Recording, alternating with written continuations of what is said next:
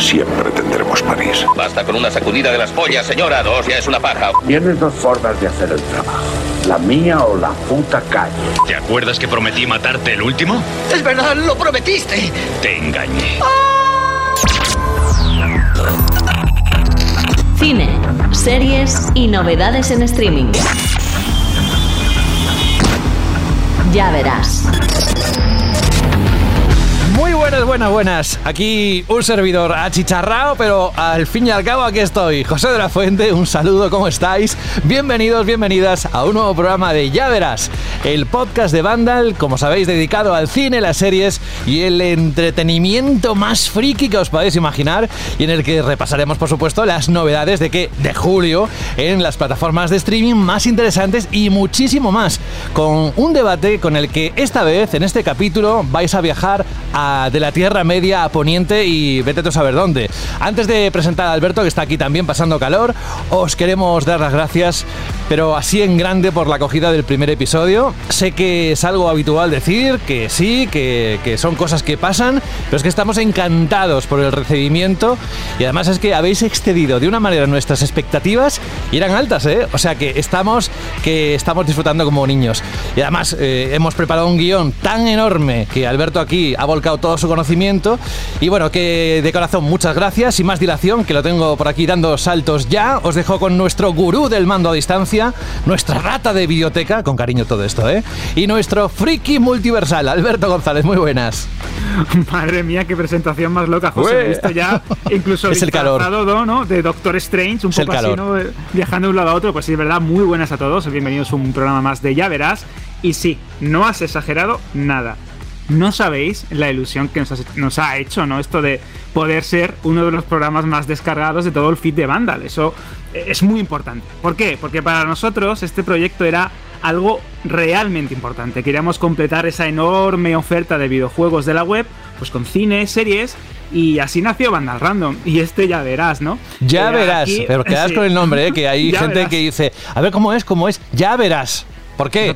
Pues porque es una declaración de intenciones, de que vais a ver muchas cosas que os vamos a contar. Y de hecho, eh, aquí como, eh, como abro mi corazón ¿no? y os confieso delante de todos los oyentes que he tenido al bueno de José absolutamente frito a mensajes ah. diciéndole, mira este comentario, mira esta crítica, ah. oye, este oyente tiene una idea muy buena, o cómo se han adelantado a eso que pensamos tú y yo hace un par de, un par de meses, porque ya sabéis, es verdad que apuntamos todas vuestras críticas, vuestros comentarios, vuestros consejos, y de verdad y de corazón que me los he leído todos. Porque ya, verás, ya verás, es verdad que tiene unos buenos cimientos y tiene una estructura clara, pero va a ir cambiando según pues veamos cómo ruge ¿no? la actualidad, qué contenidos hay más interesantes o incluso si os gusta una cosa u otra. Porque al igual, ¿no? Que eso, ya que estamos con el multiverso, al igual que uno abre un portal en el multiverso y entra en una realidad completamente distinta, pues nunca sabes, ¿no? Que te puedes encontrar con este podcast. Ya, ya, de verdad. Sí, más locuras, bromas de José, que sí, multiversos y tal y cual. Comenzamos, que este programa viene muy cargado. Cine, series y novedades en streaming. Ya verás. Y la parte que no puede faltar nada más arrancar y decir nuestras cosas es el contaros las novedades que hay en las plataformas de streaming que cada vez es más interesante. Y fijaros porque yo lo decía Alberto, eh, julio es un mes muy particular, hace mucho calor, la gente está en la playa, sale mucho, vacaciones, eh, para unos cuantos, otros lo acogen en agosto. Y pensaba que era un mes tranquilito, pero madre mía, está cargado de estrenos, clásicos increíbles y cositas muy variadas. Mirad, tenemos por ahí cosas de Chris Pratt, documentales como el del Rubius, series clásicas como The Office que llegan a HBO Max y posiblemente la peli más cara y ambiciosa de Netflix. Bueno, y esa no es otra que La gente invisible, del cual hablaremos enseguida, Alberto, pero que también se estrena en cines esta peli que tiene a directores de Los Vengadores, Endgame y a Ryan Gosling de prota. Es decir, hay mucho contenido y al final se ha quedado un buen mes. Cuéntanos, tú como solo sabes hacer, qué hay que merezca la pena para ver en las diversas plataformas de streaming que tenemos, por fortuna, unas cuantas donde elegir. Pues sí, yo al principio estaba diciendo, verás tú que Julio, ¿no? en ese miedo tan propio de los creadores de podcast, ¿no? De seguro que no hay contenidos, seguro que no hay las suficientes películas para rellenar esto. Sobre todo porque el verano es una fecha bastante eh, complicada. ¿Por qué? que compites con el cine y compites con la playa, compites con la montaña, con la piscina, con un, delicioso mojito, ¿no? En un mm. chiringuito escuchando música de Taylor mm. Swift, mirando la playa, no sé. Oye, pero esto otros años, así con la pandemia, ¿también ocurrió lo mismo o cómo fue? Fue muy distinto, porque ten en cuenta que en las fechas de la pandemia, eh, las grandes compañías, los estudios de Hollywood, intentaban suplir ¿no? esa falta de cines o esa reapertura parcial de, los, de las grandes salas y de los grandes multicines con un montón de estrenos en streaming o con ese famoso formato híbrido, ¿te acuerdas? Que se estrenaba la película en ah, cines y al mismo tiempo en vídeo bajo demanda. Bueno, esto hay determinados vicios, ¿no? Que se han quedado ahí adheridos a algunas compañías, algunas sí lo siguen haciendo. HBO Max los, estuvo eh, usando, ¿no? Hasta hace bien poco, eso de estrenar en cine y en streaming al mismo tiempo. Pero bueno, poco a poco ya se va recuperando el ritmo de los grandes blockbusters, como ya hemos visto con Top Gun, Jurassic y hmm. los Minions, ¿no? Que también hablaremos de los Minions un poco más adelante.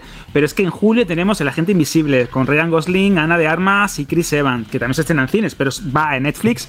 Tenemos también eh, una serie que ya está disponible, que también la protagoniza el otro Chris, Chris Pratt, que es la lista final.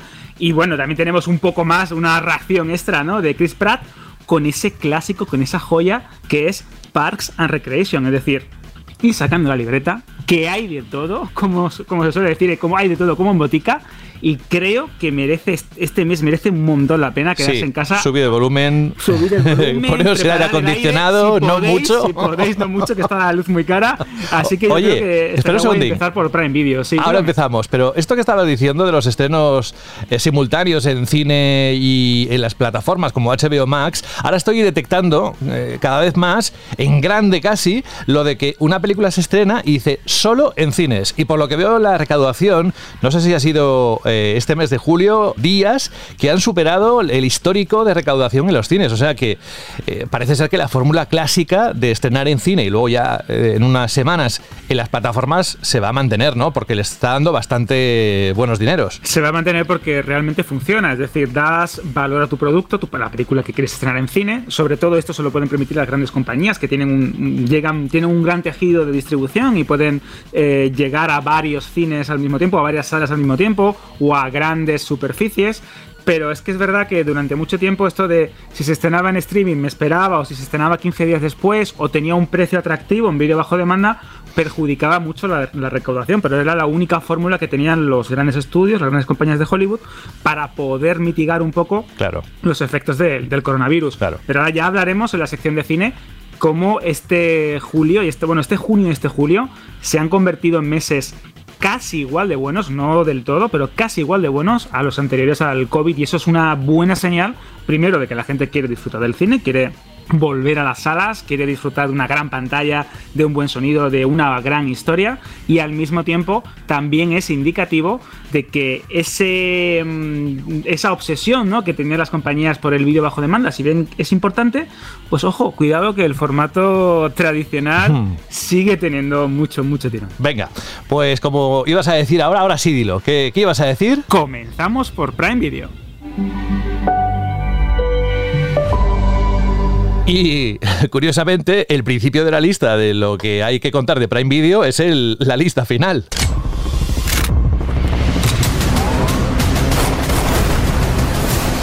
¿Qué nos dices de esta, de la lista final? Bueno, bueno, bueno, bueno, bueno. Mientras, ¿no? Tenemos a The Boys arrasando con sus superhéroes desquiciados y tenemos también la Rueda del Tiempo, que va a ser como una especie de adelanto, ¿no? De los Anillos del Poder. En julio, en Prime Video, tenemos La Lista Final, que es un thriller con muchísima acción, protagonizado por mi queridísimo Chris Pratt, el prota de Jurassic World, de Guardianes de la Galaxia, que es una serie que está destinada, y esto lo digo en negrita, a ser uno de los grandes éxitos de la plataforma este verano. ¿Por qué? Porque si tienen suerte, se puede convertir en la típica serie recurrente para futuras temporadas en, la plataforma de streaming. Esta producción está basada en una novela super ventas de Jack Carr, se estrenó el pasado día 1 de julio, la tenéis ya disponible. Y de hecho ha calado muy bien, muy, muy, muy bien en Estados Unidos, porque es una serie muy norteamericana que toca temas pues como los veteranos, los Navy SEAL, las conspiraciones, el hombre contra el Estado, pero de verdad que ha funcionado muy bien. Y creo que además, de hecho, Chris Pratt es actor, es estrella del cartel, pero también es productor, pero es una fórmula que quiero que nos expliques rápidamente, Alberto, si es precisamente porque él quiere quiere hacer el proyecto y pone pasta, o la busca, o porque es una forma de recibir en dinero, aparte del sueldo que le pongan por hacer la película, es una forma de, bueno, lo que vaya recaudando, pues también lo puede, se le puede pagar con eso. Porque ha habido casos incluso, ¿no? Me acuerdo que eh, recientemente había litigios precisamente porque se estrenaban las películas en plataformas y no en el cine, y que eso afectaba al bolsillo del actor o la actriz. Eso, por ejemplo, pasó con el caso de Viuda Negra, con Scarlett Johansson, que fue el, quizá el más conocido, que ella se quejó de que su contrato decía que se llevaba un porcentaje de la recaudación de taquilla. Es algo que hacen la gran mayoría de actores y actrices de Hollywood con cierto nivel. Saben que la película va a funcionar, en este caso una película de Marvel, saben que pueden sacar de ahí una buena tajada y como comentábamos al comienzo, si la estrenas en streaming o en vídeo bajo demanda, ahí amigo, ahí ya pierdes una parte del pastel y de ese dinero, de esa recaudación del pago por el alquiler o la compra de la película desde tu casa, no te llevas nada, así que eso te perjudica. Pero en este caso, Chris Pratt con esta, con esta serie se ha convertido y esto no es broma, creo que en el cuarto, en el quinto actor mejor pagado de todo Estados Unidos, de toda la industria cinematográfica, televisiva, etc. De hecho, lo hace muy bien, es decir, produce muy bien. Tiene una productora que ha empezado poquito a poco, está eligiendo proyectos, este es uno de los primeros. Y de verdad, cuando digo que es una buena serie con la lista final, es porque tiene un estilo arrebatador y que te llega a conquistar desde, lo que seríamos el, el, minuto uno. Es verdad que es la frase cliché, que la repiten los publicistas, que los departamentos de marketing están ya hartos de colocarnos ¿no? en la cabeza esa misma idea de esto está concebido como una película larga. Es un recurso muy manido, muy manido, muy manido, a veces muy torticero, que busca engañar pues al espectador. Pero es que con la lista final sí podemos decir que estamos ante una película episódica. Es una producción que está muy bien montada, que está muy bien ejecutada y que está dividida en capítulos de una forma bastante inteligente. Pero a ver, eh, para entenderlo, eh, y para que también los oyentes se ubiquen, a mí, eh, a mí y a mucha gente nos encanta pues películas tipo Jason Bourne, las James Mom. ¿Es la lista final es de ese estilo o es algo más adulto tipo Richard? Es una pregunta muy buena. De hecho, los ocho, episodios de la serie, en la, pues, en la que propio el Pratt, ¿no? como hemos comentado, Antoine Facua, David Gilio, pues son productores ejecutivos y que están basados en la novela de, de Carr, eh, nos cuenta eh, la historia de James Reese, que es un capitán de la Marina, de los Navy SEAL, que sufre una emboscada en una misión de alto riesgo en la que sale todo mal. Arrastrando un fuerte trauma, este, este Reese regresa a su casa y se reencuentra con su familia pero con un montón de recuerdos totalmente contradictorios, con preguntas sobre su culpabilidad, sobre si el incidente fue real o no. Y poco a poco, a medida que van saliendo eh, o surgen a la luz ¿no? nuevas pruebas, acaba descubriendo que hay una serie de intereses oscuros que están trabajando en su contra y que ya no solo están poniendo en peligro su vida, sino que también están poniendo en peligro la vida, ¿no? De sus seres queridos. Y de verdad que nos cuento más, porque la serie merece muchísimo la pena. Como bien dices, es una mezcla de Jason Bourne, de Jack Reacher. Pero, mira, por poner una pega, ¿no? Porque diga, ay, es que siempre decir lo ponéis todo muy bien. Mira, para poner una pega, sí que es verdad que puedo entender que se puede hacer algo larga en lo que sería su nudo y desenlace. Es la típica serie que sabes cómo va a terminar en un determinado episodio, ¿no? En un momento de, la trama, y dices, vale, esto va a terminar así. Pero que tiene un epílogo, por así decirlo, excesivamente largo. Pero bueno, de verdad que yo creo que esto también de la duración de las series, aquí te podríamos construir un especial porque hay algunas series que yo creo que están alargadas de forma artificial. Mm. Esto también apúntalo por ahí, José. Sí, sí, para un monográfico. Sí, sí, o un debate. Sí, sí, y con casos. podríamos, podríamos identificar un montón de películas y series en, las que tenemos esa sensación. Oye, eh, hablando, que lo has dicho tú hace un momento, quiero aclarar que eh, ya que estamos moldeando este programa, que es Ya Verás, dedicado, como sabéis, a todo lo que hemos dicho, que hemos subido el nivel de vinagrismo, ¿vale? Hemos escuchado el feedback y queremos contaros todo, no solo lo bueno, que a veces eh, nuestra misión siempre es centrarnos en ¿para qué voy a decirte algo malo si te voy a contar solo lo bueno? Porque tengo el tiempo limitado, ¿no? Hemos pensado que tenéis razón y por eso ha dicho hace un momento Alberto que vamos a destacar cosas que no son tan buenas y aquello que incluso debéis evitar. Serán cosas que iremos incorporando cada vez más en el programa. Venga, seguimos avanzando, estamos en la plataforma Prime Video y ahora aparece alguien muy conocido. ¿Sabes quién es Rubius? ¿Quién le iba a decir al Rubius todo lo que se está haciendo, Alberto. Eh, tanto dirigir una orquesta hasta, por ejemplo, esto que vas a explicarnos. ¿Qué es? Pues sí, yo creo que este documental es ideal si alguna vez os habéis preguntado quién es de verdad el Rubius, ¿no? ¿Cuál es su historia? Yo creo que eh, es verdad que tenemos como una imagen, ¿no? Creada de que es un youtuber, ¿no? Que es un streamer.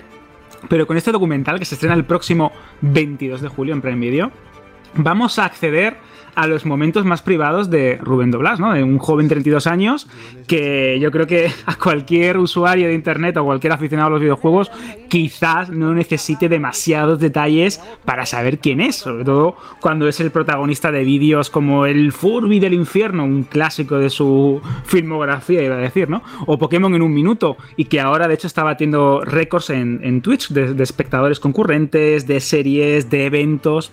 Pero es cierto que es quizás eh, la figura que podríamos decir que en España definió a la perfección lo que sería el mercado de YouTube actual. Sí, además no solo por sus cifras, que son de locura, eh, es que es uno de los más potentes no solo a nivel de, España, sino de todos los países de habla hispana y alrededor del mundo, bate récords, genera temas de conversación e incluso en nuestro programa hermano, nuestro podcast Banda Radio, hablamos de la fuga de los youtubers a Andorra y todo lo que eso suponía y demás. Así que yo creo que va a estar eh, bastante visto, va a ser uno de los que más se va a ver precisamente por la legión de fans que arrastra. Sí, de hecho es que, José, como bien dices, es una, es una figura muy polarizante, ¿no? Mueve masas como pocas en, España. Y es de esos eh, autores o creativos o creadores de contenido, ¿no? Como también se suelen definir, que o amas o lo odias. No, no genera indiferencia. Y en este documental eh, conoceremos la historia eh, de la revolución que realmente causó durante el nacimiento de YouTube, porque fue también una, una, figura pionera en el sector. Y quizás, y sin el quizás también, podemos decir que es el influencer más popular en España en Hispanoamérica. Tiene más de 40 millones de seguidores. Cualquier cosa que dice se acaba convirtiendo en tendencia. Puede poner un tweet, decir limonada y que eso se convierta en un fenómeno viral. Es una auténtica locura. Este documental, que está bastante bien, tiene momentos muy, muy, muy íntimos, entrevistas inéditas e incluso repasa algunas circunstancias bastante chungas y oscuras en lo que sería la vida de, este creador. Porque es verdad, y esto eh, hay que dejarlo también como crítica, hay documentales que parecen casi como una especie de lavado, ¿no? Como una especie de trabajo de publicidad o de mm. promoción, exacto, que son muy bonitos, muy eh, eh, cultura del esfuerzo, muy hay que ver, no sé qué. Este documental tiene cosas muy buenas, cosas que son prueba, ¿no? Del éxito de este youtuber, pero al mismo tiempo toca temas en los que te das cuenta que estuvo a punto de dejarlo absolutamente todo cuando estaba en la cima de su carrera, cuando decía cualquier cosa, cuando era capaz de eh, aglutinar a millones de personas eh, pues, alrededor de un juego, de un vídeo, de un directo, etc. De verdad, es un documental que está muy bien producido, que quizás es cierto que está destinado eh, a los seguidores más fieles, pero que incluso a los más profanos, aquellos que desconocen quién es el Rubius o simplemente eh, les suena ¿no? el nombre porque su sobrino, su sobrina, su hermana o su primo pequeño son fanáticos de él o lo ven en, YouTube y en Twitch desde su ordenador o móvil, pues yo creo que sirve también para dar a conocer a toda una generación que quizás está un poco más alejada de este mundo de los streamers. Yo le echaría un vistazo, se estrena el 22 de julio en Prime Video y es bastante recomendable. A ver, el 22 de julio, que igual para entonces todavía ah, es pasado porque hemos publicado este programa después, pero vamos, apuntad la fecha, el 22 de julio es cuando tendréis ese Rubios X. Ojo a esto porque me ha llamado a mí poderosamente la atención y quiero que nos explique más cosas Alberto.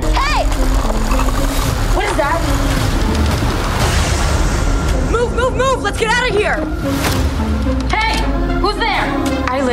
El título, Paper Girls o Chicas de Papel. ¿Qué es eso, Alberto? Cuéntanos. Te va a encantar. Es la esperada adaptación del cómic de Brian Bowen y de Cliff Chiang, que seguro, eh, si sois fanáticos o frikis de los cómics de los TVO, seguro sabéis quiénes son. Y quieren que con esta serie arrase en la plataforma a finales de julio. Se estrenan unos 8 episodios del tirón de la primera temporada, el 29 de julio. Y lo que buscan, por una parte, lógicamente, es intentar emular, en cierta medida, el éxito eh, obtenido por Stranger Things de, Netflix, ¿no? ¿Por qué? Porque estamos con una ambientación ochentera, grandes valores de producción, misterio. De verdad que este show de Amazon puede triunfar con todas las letras en el catálogo. A ver, a ver, a ver. Has dicho Stranger Things, década de los 80, que es lo que más me gusta de, bueno, luego hablaremos de Stranger Things en la parte 4, eh, bueno, misterio, eh, en fin, yo he visto el tráiler y por eso decía que me ha llamado muy poderosamente la atención y podría ser quizás una de esas series a tener en cuenta. Así que, por lo que estás contando, amigo, para mí ya me, me lo has vendido para ver al menos el primer capítulo y decidir si quiero seguir con el resto de la serie. Es que de hecho, de hecho fíjate, porque se describe, yo creo que de forma bastante acertada, como un viaje personal representado pues a través ¿no? de los ojos de cuatro chicas, las, las cuatro protagonistas.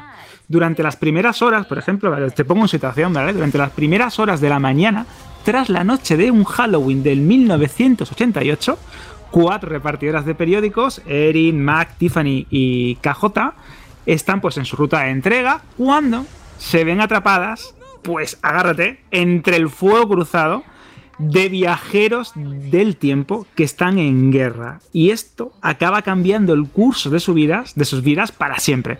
Eh, mira, por ejemplo, por azares del destino, estas chicas se van a acabar transportadas al futuro, luchando por volver a casa, enfrentándose al mismo tiempo con sus respectivas versiones adultas. Es una serie que nos va a meter en ese, en ese bucle temporal tan habitual de algunas producciones como Dark, como cualquier película de viajes en el tiempo. Y está muy bien porque los cómics eran muy entretenidos e introducían temas muy interesantes porque más allá de toda esta capa de ciencia ficción, de misterio, de años 80, realmente es una historia sobre el paso de la adolescencia a la vida adulta, ¿no? Y todas las responsabilidades que dejas o que vas acarreando y que vas sumando en tu mochila como cuando vas creciendo. Y creo que está bastante bien tirada y teniendo en cuenta cómo estamos en esta locura, ¿no? De, de mm, pasión renovada y nostálgica por los años 80, creo que puede triunfar bastante mm. en, la plataforma de Amazon. A ver, para locura, locura, el termómetro, ¿eh? que estoy viendo ahora que está disparadísimo. bueno, pues todo esto que hemos contado, largo, que hemos contado, está en Prime Video. Sí que había cosas al final, ¿eh? Así que nos vamos a HBO Max y luego, eh, pues eh, a la siguiente. Espero que ahora, en los próximos segundos, Alberto, si tú me das el ok, nos vamos con la plataforma de Warner y Discovery. ¿Te parece? Me parece. Now on DVD, The Office. You're a gentleman and a scholar. Oh, I'm sorry. Algunos fans, que son muchísimos, ya están cantando esta canción. Y es que la serie es mítica. Cuéntanos que, por qué lo hemos destacado en primer lugar dentro de HBO Max. Bueno, eh, José, no necesita presentación, así que voy a ser muy escueto. The Office es una de las obras maestras, con todas las letras, de la televisión, esas que hay que ver sí o sí. Esto suena un poco pedante, ¿no? Un poco autoritario, pero es verdad. Esta producción norteamericana, eso es importante, es la versión de Estados Unidos, es una serie de humor que nos traslada, por si no la conocéis, a una oficina de venta de papel en una localidad súper remota de Pensilvania. Está grabada como un falso documental, está producida por Greg Daniels, que ojito es uno de los mejores guionistas de la industria. Es el responsable, por ejemplo, de algunos de los mejores episodios de Los Simpsons, de programas como Saturday Night Live, etc. Es un auténtico crack, tiene unos diálogos afinadísimos, sabe muy bien qué teclas tocar en el tema del humor, hacerlo incómodo, hacerlo más ligero. Eh, bueno, es increíble. Y aparte está también eh, Ricky Gervais, el polémico Ricky Gervais, que también es el responsable de la serie original, pero que también es productor ejecutivo en esta adaptación. José, de verdad, yo con The Office he llegado a llorar de risa y caerme del sofá, ¿eh? Pues mira que la tengo en la lista como una de esas que hay que todo el mundo dice, The Office, tienes que ver. Y todavía no, no me he atrevido y sé que tiene un montón de gags y, bueno, incluso GIFs por todos los lados. Es una influencia cultural enorme la que tiene. Se ha llevado muchos premios. Así que está disponible al completo en HBO Max entonces. Exacto, están todas las temporadas disponibles desde el 4 de julio y es básicamente es como tener una pieza de la historia, de la historia ¿no? al alcance del, mando. Eh, tenerla en el catálogo de HBO Max es un auténtico lujo, eso es verdad, porque es encima tiene un reparto que podríamos considerar de estos de primera línea, con Steve Carrell, Gina Fisher, nuestro queridísimo John Krasinski, eh, Ed Helms, ya sabéis, todas las temporadas eh, de Office en HBO Max. Y esto lo pongo como deberes. Como no la veáis, me hmm. enfado, ¿eh?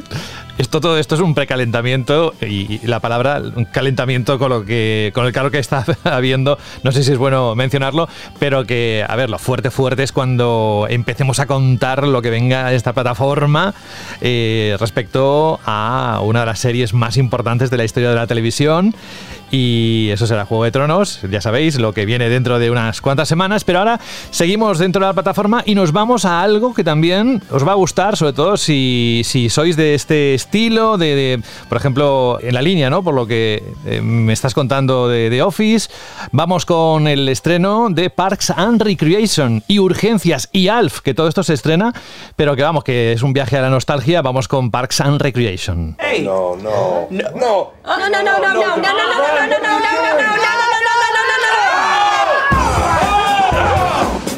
A ver, para todos aquellos que no sepamos qué es Parks and Recreation, yo porque me lo has puesto en el guion y lo he echado un vistazo, ya sé lo que es, pero cuéntanos.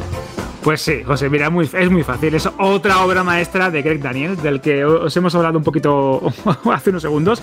Esta serie, esta joya, ¿no? Llamada Parks and Recreation, pues también está filmada, es una serie de humor que está filmada también como un falso documental y marcó otra época en la televisión estadounidense.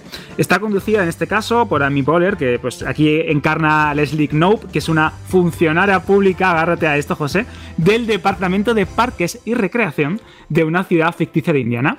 Estas de, estas de estas series que podríamos considerar también como un must-have, ¿no? Para los amantes del humor, para entender cómo el género puede revolucionarse, puede reinventarse con nuevas fórmulas. Mira, eh, esto que estábamos escuchando antes son las típicas eh, aperturas o inicios en frío de la, de la, serie, que a veces tiene un, como un humor satírico súper bien tirado, eh, que hace gala ¿no? de, de, ese poderío tan absurdo que, como os comentábamos, hace también Greg Daniels en los guiones. Te puede tocar un tema político, te puede tocar un tema personal, te puede enlazar eso de una forma satírica con cualquier tema de actualidad y crearte una historia absolutamente disparatada, pero al mismo tiempo muy tangible, ¿no? Que es lo divertido de esta serie. Tiene un reparto brutal, aparte de la, de la citada Amy, tenemos a Rashida Jones, al queridísimo también de este programa. Chris Otra vez, sí, este capítulo está dedicado a Chris Pratt. Totalmente dedicado, o incluso a Rob Lowe, ¿no? Está también disponible al completo desde el 8 de julio en HBO Max. Y una vez más, os invito a que le echéis un vistazo porque es de las series ideales para veros un par de episodios, desconectar de todo el ruido negativo que a veces estamos bombardeados día a día. Es igual de satírica y gamberra o bruta como reconfortante. Aparte de eso, como decíamos, urgencias al, vamos, que nostalgia, nostalgia, nostalgia, que aquellos que quieran rebuscar en el pasado y revivirlo de nuevo, pues también hay más opciones. Pero, pero, pero, vamos con algo que también puede llamaros la atención. Vamos con Primal, pero en la temporada 2.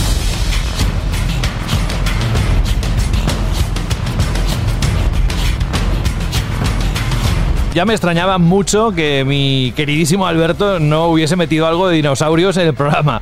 Así que explícanos, mejor tú que nadie, de qué va y qué es este Primal que llega a HBO Max el 24 de julio, ¿no? Exacto, yo tenía que hacerlo, José. Si no hay dinosaurios en el programa, ya verás. Esto no.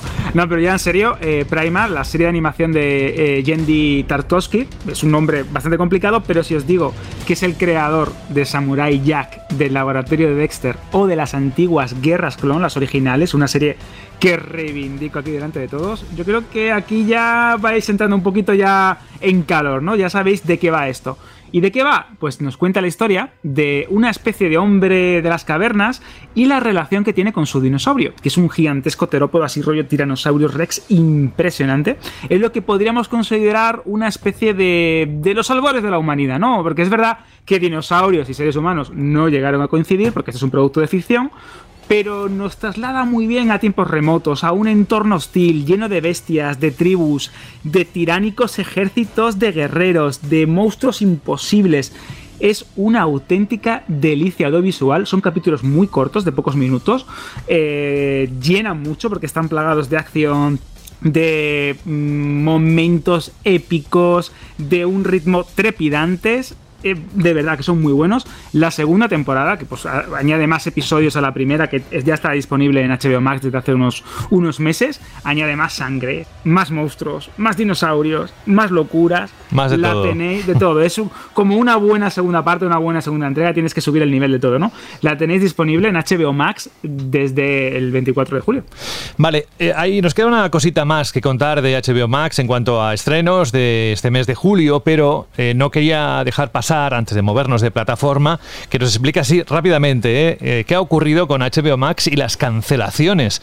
Porque también se ha dado mucho que hablar en los últimos días, en las últimas semanas sobre esto. Sí, es un tema bastante importante porque eh, seguro que sabréis cómo funciona esto de las cancelaciones en la televisión o qué camino no sigue una serie antes de recibir el típico ok de una cadena de cable o de una plataforma. ¿no? Se presenta una idea, se roda un piloto, si tiene luz verde esa prueba y se van ordenando episodios o, o temporadas, ¿no? Dependiendo de la, de la, suerte o de la confianza del que, del que ponga la pasta.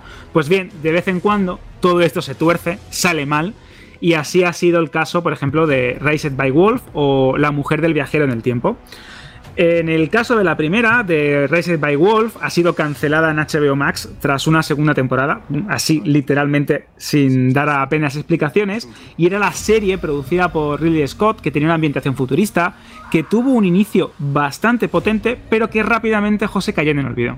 Se estrenó en mayo esta segunda temporada y literalmente nadie le hizo caso.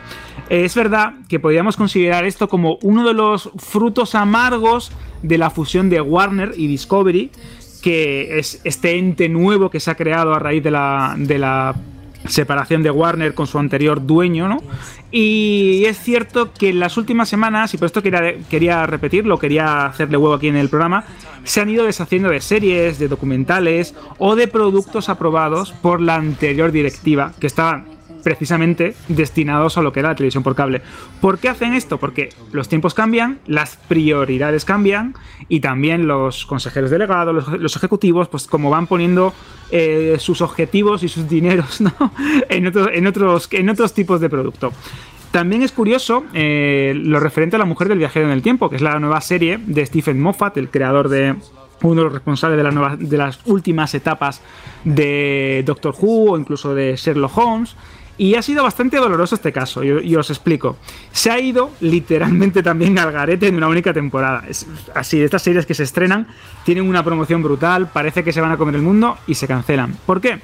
Porque su propuesta era muy curiosa, eh, nos contaba un romance a través del tiempo y el espacio, estaba basada en una novela de éxito, y de repente desde Warner Media, sin decirlo, pero diciéndolo también al mismo tiempo, afirman que ha sido casi totalmente por motivos de audiencia. Nadie la ha visto.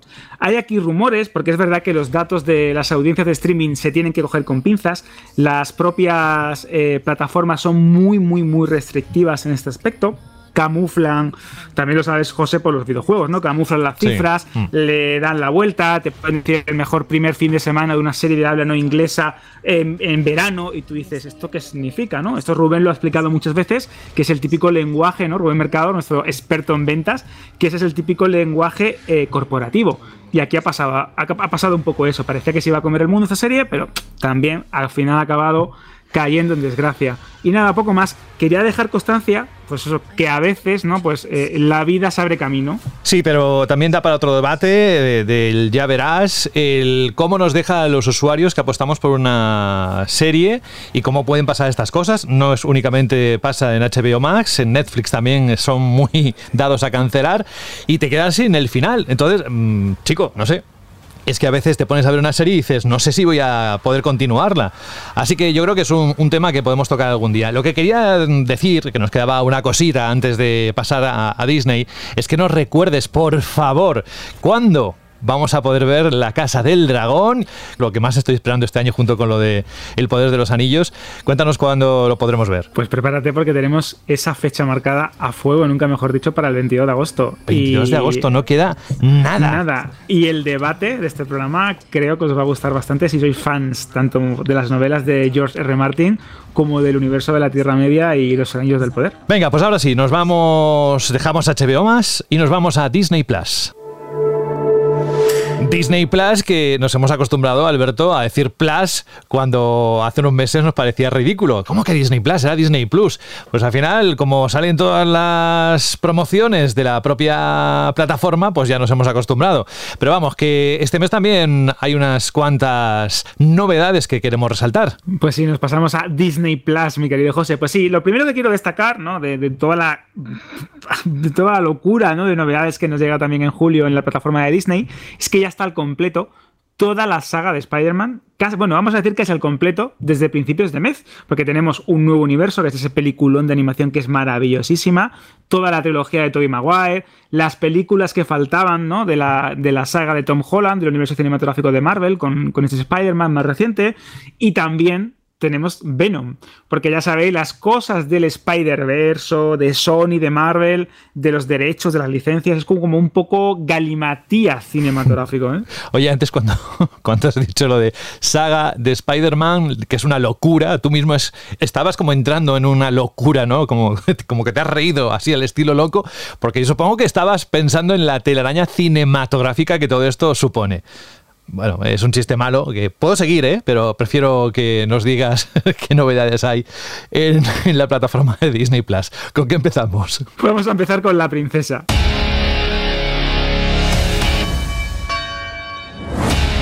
Vos me hicisteis una promesa, que vuestra hija sería mi esposa. No soy una propiedad con la que negociar. ¡Wow! Sí, sí, una declaración de intenciones, porque es que de hecho la princesa es una descaradísima y directa cinta de acción que está protagonizada por Joey King, protagonista de Crazy Stupid Love, de la segunda parte de Independence Day, y cuenta la producción, cuenta con la producción de Derek eh, Kolstad, que es el creador de la saga John Wick, con Keanu Reeves. Así que ya más o menos te puedes hacer una idea de que podemos encontrarlos, ¿no? Con la princesa. De hecho, eh, es una carta de presentación, esto que he comentado, brutal. Eh, es la historia de, de, de cómo una joven de la realeza, muy fuerte, hábil y formidable con la espada, se ve completamente puesta a prueba cuando se niega a casarse, eh, como, como, escuchábamos en el tráiler, en un matrimonio concertado con un sociópata cruel y sanguinario al cual da vida Dominic Cooper, el actor de Preacher. Ese es el principio. O sea que más o menos entra dentro del grupo de princesas de Disney fuertes, con carácter y que aquí las cosas no van como los demás digan, ¿no? O sea que parece una sinopsis sacada de, como de un cómic, como una película así para adultos. Vamos, que me parece que en esto va fuerte Disney, ¿no? Exacto, de hecho esta película se estrenó el pasado 1 de julio en, en Star, que es como la división, ¿no? La plataforma de cine para adultos de la Casa del Y sí, como te puedes imaginar, está plagadita de sangre, de vísceras, de decapitaciones. Es que en la peli, ¿no? Tras conquistar el, castillo, ¿no? En el que habita esta princesa, este futuro heredero al trono del reino de fantasía, pues decide encerrarla en lo más alto de la más alta torre del castillo, atraparla, atarla a la cama y la princesa dice que hasta aquí. Un día decide huir y bueno, mm, de verdad que uno de los aciertos de esta, de esta película es su gran ritmo, que es a veces mm, extenuante. Eh, tiene una corta duración, no dura mucho, una hora y media aproximadamente, y la trama se va desarrollando eh, como un tiro. Casi la totalidad del metraje de la princesa está basada en luchas, en coreografías imposibles con espadas, en golpes con armaduras, en saltos, y de hecho también tiene como algún que otro flashback para darle un poquito Hmm. más de profundidad, como para que respires un poco. Mm, Pero tengo una duda aquí en esto, porque igual también los oyentes se la tienen. ¿eh? Estamos diciendo, sí, mucha víscera, que sí, puede ser una película para adultos, pero desde luego el argumento es casi como una de esas películas que hemos visto tantas veces.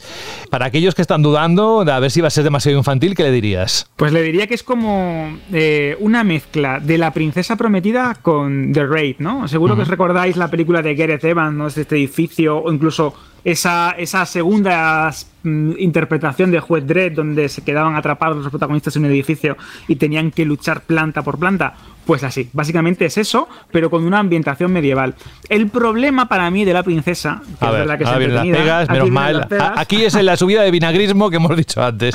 Aquí vienen las pegas. Es que eh, creo que la, la- la cinta llega como muy, muy, muy asfixiada a su tramo final. Ya falta de ideas. Eh, durante los primeros 20 minutos te estás encontrando con escenarios diferentes, con habitaciones cada una como si fuese un videojuego, ¿no? Con, con un jefe final, con un personaje distinto, con un villano vestido de una manera, con un tipo de combate completamente distinto uno de otro. Pero claro, cuando repites eso cuatro o cinco veces y ya estás como una hora luchando, estás igual de cansado que la pobre protagonista. Y ahí es cuando mm, ya te das cuenta de que la película pues quizás mm, tiene una buena idea, una buena factura porque está bastante bien hecha, pero que le falta, le falta algo, le falta un, plus de, brillantez. Y yo creo que es lo que le resta mm, empaque ¿no? a, la, a la película en términos generales. Eso sí, pese a que se desinfle, pese a que a lo mejor no termine de ser lo que podría haber sido. Está muy guay eso también de romper estereotipos y roles de género. Está guay también esto de ofrecer una peli de acción distinta a las habituales, porque John Wick como que ha generado una nueva ola ¿no? de, imitadores y de, películas que se intentan parecer a las de Keanu Reeves. Así que yo creo que es una película entretenida, ¿no? Ideal para una tarde de, cine de domingo, nunca mejor dicho. Pues venga, seguimos en Disney Plus, nos vamos de una peli a una serie en la que a mí, y supongo que a muchos también, lo que nos va a llamar más la atención es que su protagonista no es ni más ni menos que Andrew Garfield. In the name of Jesus Christ. Incluso Alberto dice que puede ser una de las series de la temporada. A ver, cuéntanos. Eh, de hecho, es que está Andrew Garfield nominado al premio Emmy por ella, para que os hagáis una, idea de, cómo es por mandato del cielo. La serie que se estrena el 27 de julio en Disney Plus, una vez más bajo la marca Star, ¿no? esta división de adultos. Está basada, es una miniserie, una miniserie de estas típicas dramáticas, bien cargada de contenido, que está basada en la novela Criminal, porque es una novela que tiene, tiene también bastante enjundia, de John Crowder que es uno de los grandes éxitos literarios, por denominado de alguna manera, de los últimos tiempos, y que además está dirigida por el responsable de Comanchería, David Mackenzie. Comanchería, que es también una de las mejores películas de los últimos, vamos a decir, 10 años, una auténtica joya. El protagonista es Andrew Garfield, que ha sido nominado al Oscar por esa Tic Tic Boom, ese maravilloso musical, y este thriller, que como bien decías, José, tiene visas de ser uno de los grandes éxitos de 2022, se estrena, repito, el 27 de julio. Y ojito, ¿eh? Ojito con ella. Lo encontraremos bajo la marca Star, ¿no? Eh, dentro de Disney Plus. ¿Es así? Exacto, bajo la división adulta, ¿no? Como hemos comentado antes de, La Casa del Ratón.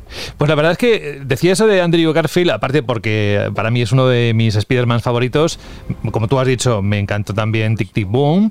También en la red social también estuvo. Es decir, es un actor muy versátil que, puede dar mucho de sí y que lo hemos visto en muchos registros. Y vamos, que esto se lo puede comer con patatas. Sí, yo de verdad es que no soy objetivo con él, a mí me encanta. En Silencio de Martin Scorsese se, se luce, pero es que tiene una película que es Hasta el último hombre, con Mel Gibson detrás de las cámaras, en la que pues, hace otro papelón. Y en esta era como un objetor de conciencia en plena Segunda Guerra Mundial, eh, muy religioso. De hecho, la religión aquí eh, tiene mucha importancia porque este, este, este actor funciona, funciona muy bien. Cuanto más lo estrujan, más lo destruyen en los guiones. Porque es que es verdad que esto suena muy, muy sádico por mi parte, pero es que da gusto verlo llorar. Lo hace muy bien. hay, actores que se le da muy bien llorar. Mel Gibson, eh, que hemos citado antes, es, uno de ellos, ¿no? Eh, lo ves llorar y está diciendo, madre mía, qué bien llora. Hay actores que se le da bien. Bueno, en esta serie se nos va a narrar una historia real, porque esto, sucedió en Estados Unidos, ¿no? Y nos eh, cuenta los eventos que llevaron pues, a un asesinato en 1984 en un suburbio de estos de Salt Lake City en Utah que conmocionó pues, a toda la opinión pública estadounidense.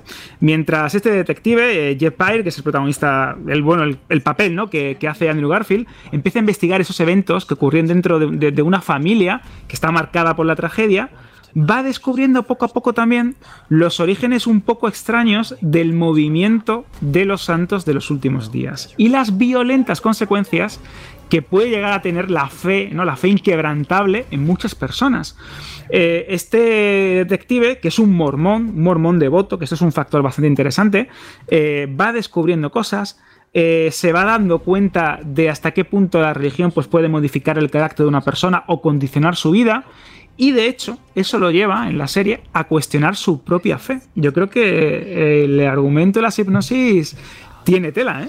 Pues al menos parece atractivo, así que lo vamos a descubrir y nos vamos a algo que te tengo que decir, amigo, que mira, hemos hablado de dinosaurios, has metido a Chris Pratt por partida doble o triple, a Spider-Man. Y ahora, según la escaleta, lo que pone es que vamos a hablar de Star Wars y de Lucasfilm. Así que vamos a escuchar y nos dices exactamente en qué consiste. Pero estás, estás que lo tiras, ¿eh? Visual effects create the magic that makes people want to go to the movies. Movies are special effects. Eso es verdad, ¿eh? y cada vez más. Los efectos en el cine bueno, películas que ya no se podrían entender sin esos avanzadísimos efectos digitales que ya no distingues si son realidad en muchos casos o es una ficción, Alberto.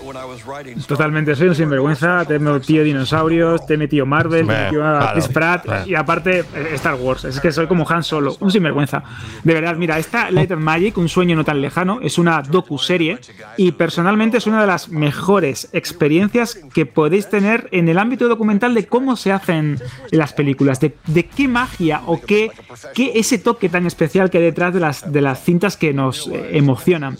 De hecho, eh, podría compararlo, no son iguales, pero son similares en ciertos aspectos a lo que disfrutamos en su día. ¿Te acuerdas, José, con los Beatles Get Back de Peter Jackson? Sí, sí. Una docuserie que está cargada de detalles, de anécdotas. No es tan reality como, como en el caso de del documental de Jackson pero se estrena en Disney Plus también el próximo 27 de julio y es el producto de Lawrence Kasdan, que seguro que mm, lo conocéis porque es un director nominado al premio de la Academia, es uno de los guionistas de, Star Wars, es uno de los responsables también de, Indiana Jones.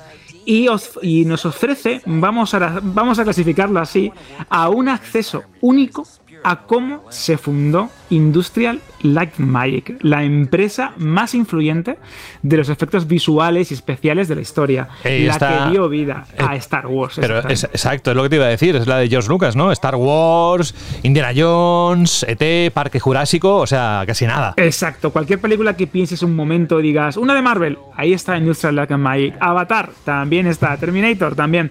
De verdad que es una, es una oportunidad única, porque a través de varios episodios que están muy bien estructurados, desde el inicio de la primera película de Star Wars, al Imperio contraataca, Retorno del Jedi, Poltergeist, eh, Indiana Jones, etcétera es como eh, una puerta, vas, eh, vas descubriendo, vas conociendo a estos pioneros del cine moderno, que realmente inspiraron a toda una industria de los efectos visuales que estaba, vamos a decir así, por así decirlo, en pañales, ¿no? Porque no obstante, eh, cuando George Lucas decide hacer la, la Guerra de las Galaxias original, la del 77, se da cuenta que todo eso que tiene en su cabeza, todo eso que ha escrito en un, en un guion, no se puede plasmar porque no hay tecnología suficiente y lo peor, no hay locos que sean capaces de operarla o de crear esas herramientas para poder plasmar esos mundos de fantasía y de, ciencia ficción en la, en la pantalla.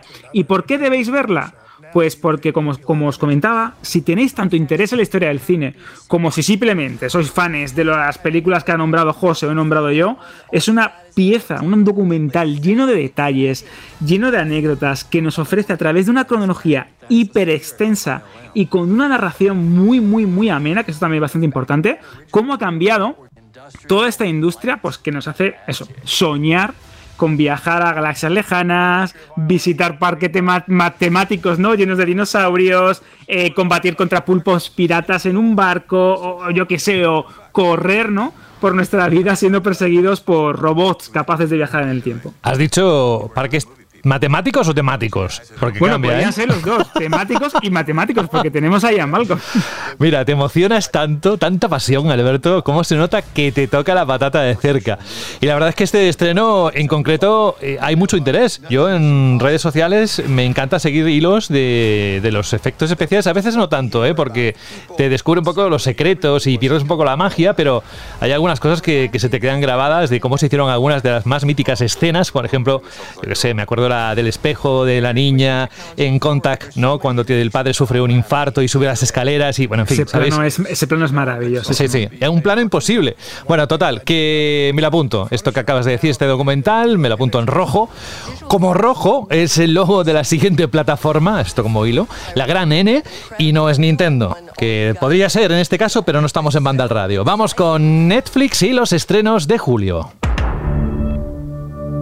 ¿Y con qué vamos aquí? Pues aquí vamos con la artillería, José, sin preámbulos de ningún tipo. Mira, tenemos El Agente Invisible, que es la película que hemos estado presentando al principio del programa. Es el blockbuster más caro jamás producido por Netflix. 200 millones de euros de presupuesto, José. Una cinta que cuenta con Ryan Gosling, con Ana de Armas y con otro Chris, Chris Evans, el Capitán América. Y aparte, aparte, pues ya puede ser Chris Pratt también. Aparte, eh, cuenta también con otros artífices del, del mundo Marvel, los hermanos rusos.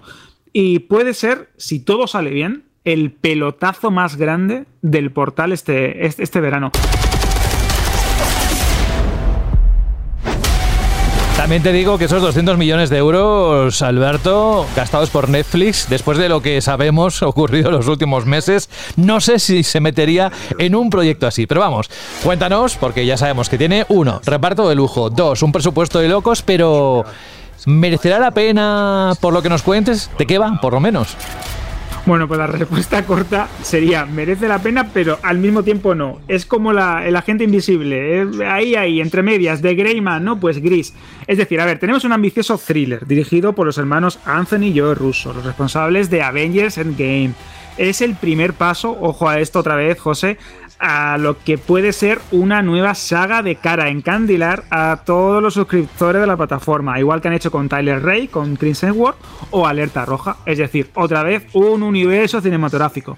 Está basada en una novela de Mark Greaney, que ha sido también otro pelotazo, un bestseller sin lugar a dudas, y que encima tiene 10 entregas distintas. Vamos a ver, ¿por qué quieren convertir esto en una saga y están tan obsesionados y eh, tanto gasto en presupuesto y en promoción? Porque Netflix lleva años buscando tener una saga al estilo James Bond. Porque Prime Video la tiene, compró Metro Goldwyn Mayer y que lo que ha hecho Netflix, por soltar pasta, una ingente cantidad de dinero para tener algo similar. Esto es la punta del iceberg, vaya, que no son tontos, que seguro que quieren sacar sus eh, secuelas de estas que estamos acostumbrados, pero la pregunta principal es, ¿les funcionará lo suficiente como para que puedan hacerlo? Pues sí, aquí está, esa es la gran pregunta, ¿no? Porque estos, estos dos, que son unos buenos productores, al igual que los hermanos Duffer, los genios detrás ¿no? de, Stranger Things, ellos saben que hay que ir con todo, que cuando tú le presentes un proyecto a una plataforma o algún tipo de estudio cinematográfico, tienes que enseñarles, sí, que tienes esta carta, pero que al mismo tiempo tienes otras manos y otras, otros ases bajo la manga que te pueden ayudar a hacer secuelas, a hacer productos derivados. Pero bueno, ya sin meternos en el tema de la mercadotecnia y de cómo tienes que presentar una película a un estudio, eh, ¿de qué va, no? El agente invisible. Pues claro. nos cuenta eh, la historia de un ex agente de la CIA que se convierte en un asesino independiente. Este es el personaje de Ryan Gosling, que es conocido también como el hombre gris de Greyman, ¿no? En los círculos más peligrosos del mercado negro. Todo esto así como todo muy mercenario. ¿Qué es lo que pasa? Que un día se encuentra con un agente de la CIA, un antiguo compañero, que es el que encarna a Chris Evans, y que aquí ya se generan ficciones. ¿Por qué? Porque va buscándolo por todo el mundo para desactivarlo. ¿Y qué significa desactivarlo, José? Imagínate. Eh, ¿Cargártelo? Exactamente, es el mejor eufemismo del mundo. Pues mira, a ver, te cuento. ¿Merece la pena la película o no? Pues es realmente entretenida, no te concede ningún tipo de respiro. Hay secuencias que están muy, muy trabajadas y que te van a recordar, pues precisamente al mejor cine de Marvel, al que veíamos en Capitán América, Soldado de Invierno, eh, al que hemos visto en Endgame o Infinity War. La pega, pues precisamente esa, que todo da la sensación de que está muy visto, de que no hay nada o no hay ninguna secuencia que realmente te impacte, porque la ha podido hacer antes, pues tanto Tom Cruise como Daniel Craig o incluso Keanu Reeves, ¿no? En sus respectivas sagas. Eh, básicamente, Tom Cruise, do it first, lo hizo primero. ¿Qué es, lo que, ¿Qué es lo que ocurre? Que estamos ante el enésimo caso de Netflix de lo que podríamos considerar cine algoritmo.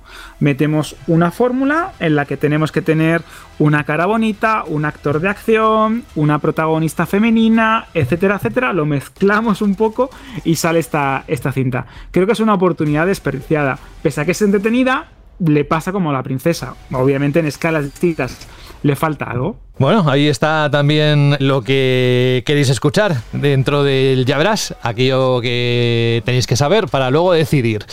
Y vamos con algo que, según tu crítica en Vandal Random, dices que el monstruo marino, esto que vamos a hablar ahora enseguida, que también sigue, estamos todavía en Netflix, ¿eh? que podría ser la mejor película de esta plataforma en este año. ¿Es para tanto? Porque vuelvo otra vez a decir que si los comentarios no damos caña, pero no darla por darla, sino porque tenemos que darla. A ver, cuéntanos, ¿por qué crees que el monstruo marino puede ser este éxito? Pero antes de que lo hagas, vamos a escuchar un poquito del tráiler.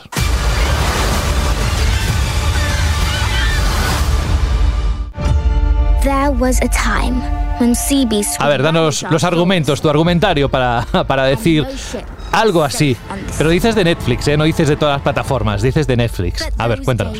Claro, claro. De, hecho, sin rodeos ni paliativos de ningún tipo, sí. Es posiblemente la mejor película del verano de Netflix. Porque, a ver, os hemos dicho que la gente invisible está guay, pero que no es nada que no hayamos visto antes. O en el caso de la princesa, que sí, que es original, que es entretenida, pero poco más. Pero es que El monstruo marino, que está disponible en Netflix desde el día 1 de julio, es de verdad que es redonda. Es muy, muy, muy buena. Eh, es un film de animación en 3D dirigido por Chris Williams, que es el responsable de Big Hero 6, de Bolt o de Bayana. Y para mí es una de las obras más notables, más sobresalientes del género de los últimos años. Es una cinta, José, que es capaz tanto de conquistar a los más pequeños como a aquellos que ya estamos un poco entrados en años, porque tiene una, propuesta Otro eufemismo, ¿no? Exactamente, yo Desactivarlo, entrado en años. Otro eufemismo. Pues sí, la verdad es que es muy buena, tiene un arrebatador estilo visual, de verdad, José, es, muy bonita. ¿Sabes a quién eh, le vi un tuit eh, que le gustó muchísimo y vamos, que se lo metió entre pecho y espalda?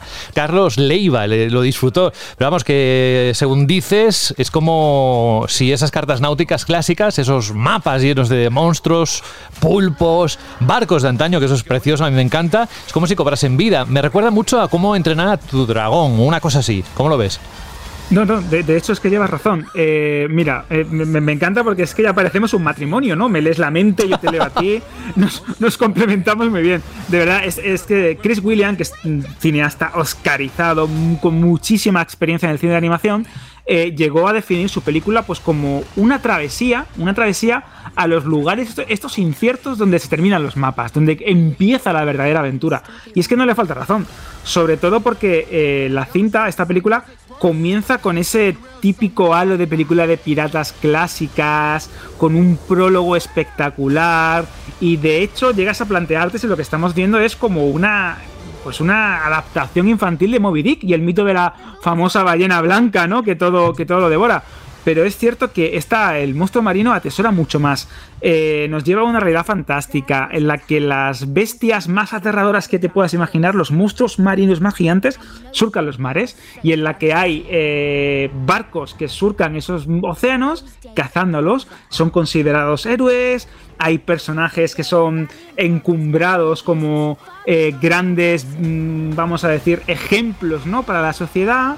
¿Por qué? Porque limpian los océanos de las amenazas que aterran a las personas que viven en, este universo tan particular. Sí, eso lo, vi en tu artículo en Vandal Random, que hay un mensaje muy potente, muy tipo ecologista detrás, eh, vamos, que viene con moraleja, ¿no? Exacto, sí, sí. Podemos decir que, que la película tiene un mensaje muy bien tirado, ¿no? Sobre la conservación ecológica, haciendo también énfasis en un tema que a mí me gustó especialmente y me chocó verlo en una película de una manera tan clara, que es desarrollar un espíritu crítico en los, en los críos.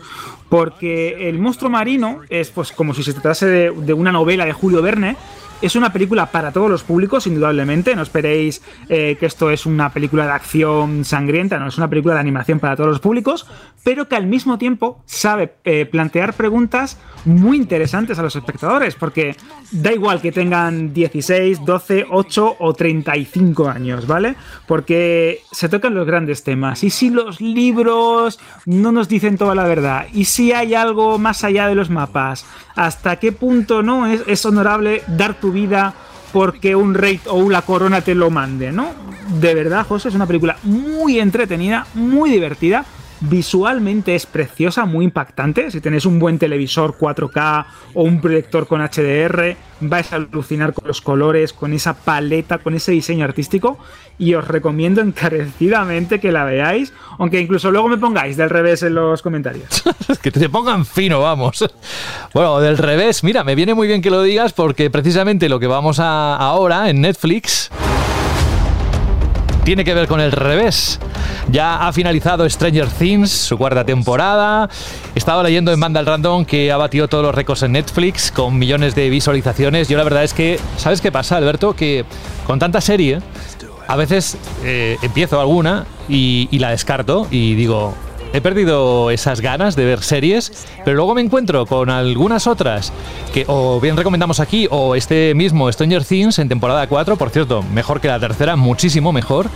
Y la verdad es que me doy cuenta de que lo único que pienso es en acabar, en, seguir. Es muy tarde, pero, por ejemplo, una noche, ¿no? Es muy tarde, me tengo que levantar al día siguiente pronto, pero es que no puedo más que incluso avanzar un poco del capítulo siguiente porque me engancha. Es decir, que no he perdido las ganas de ver series y por todo lo que estamos viendo, eh, se están generando muchos fenómenos fandom que ya se creaban ¿no? con Stranger Things, pero que en este particular, eh, pues con Kate Bass y la canción Running Up the Hill, que es muy importante, ya sabréis por qué, ¿eh? no lo vamos a desvelar ni mucho menos, y que sus creadores han flipado mucho con la recepción y que por supuesto habrá quinta temporada, que tardará algo en llegar, pero vamos, que para mí, a sus pies, Stranger Things ya con todos los capítulos acabados. ¿Qué te ha parecido a ti? Pues yo creo que a estas alturas del partido, ¿no? Hablar de, Stranger Things es un poco hacerlo en un contexto de máximos. Queríamos darle espacio en este Ya Verás, porque es que se ha convertido en la serie de habla no inglesa de mayor éxito en la historia de Netflix.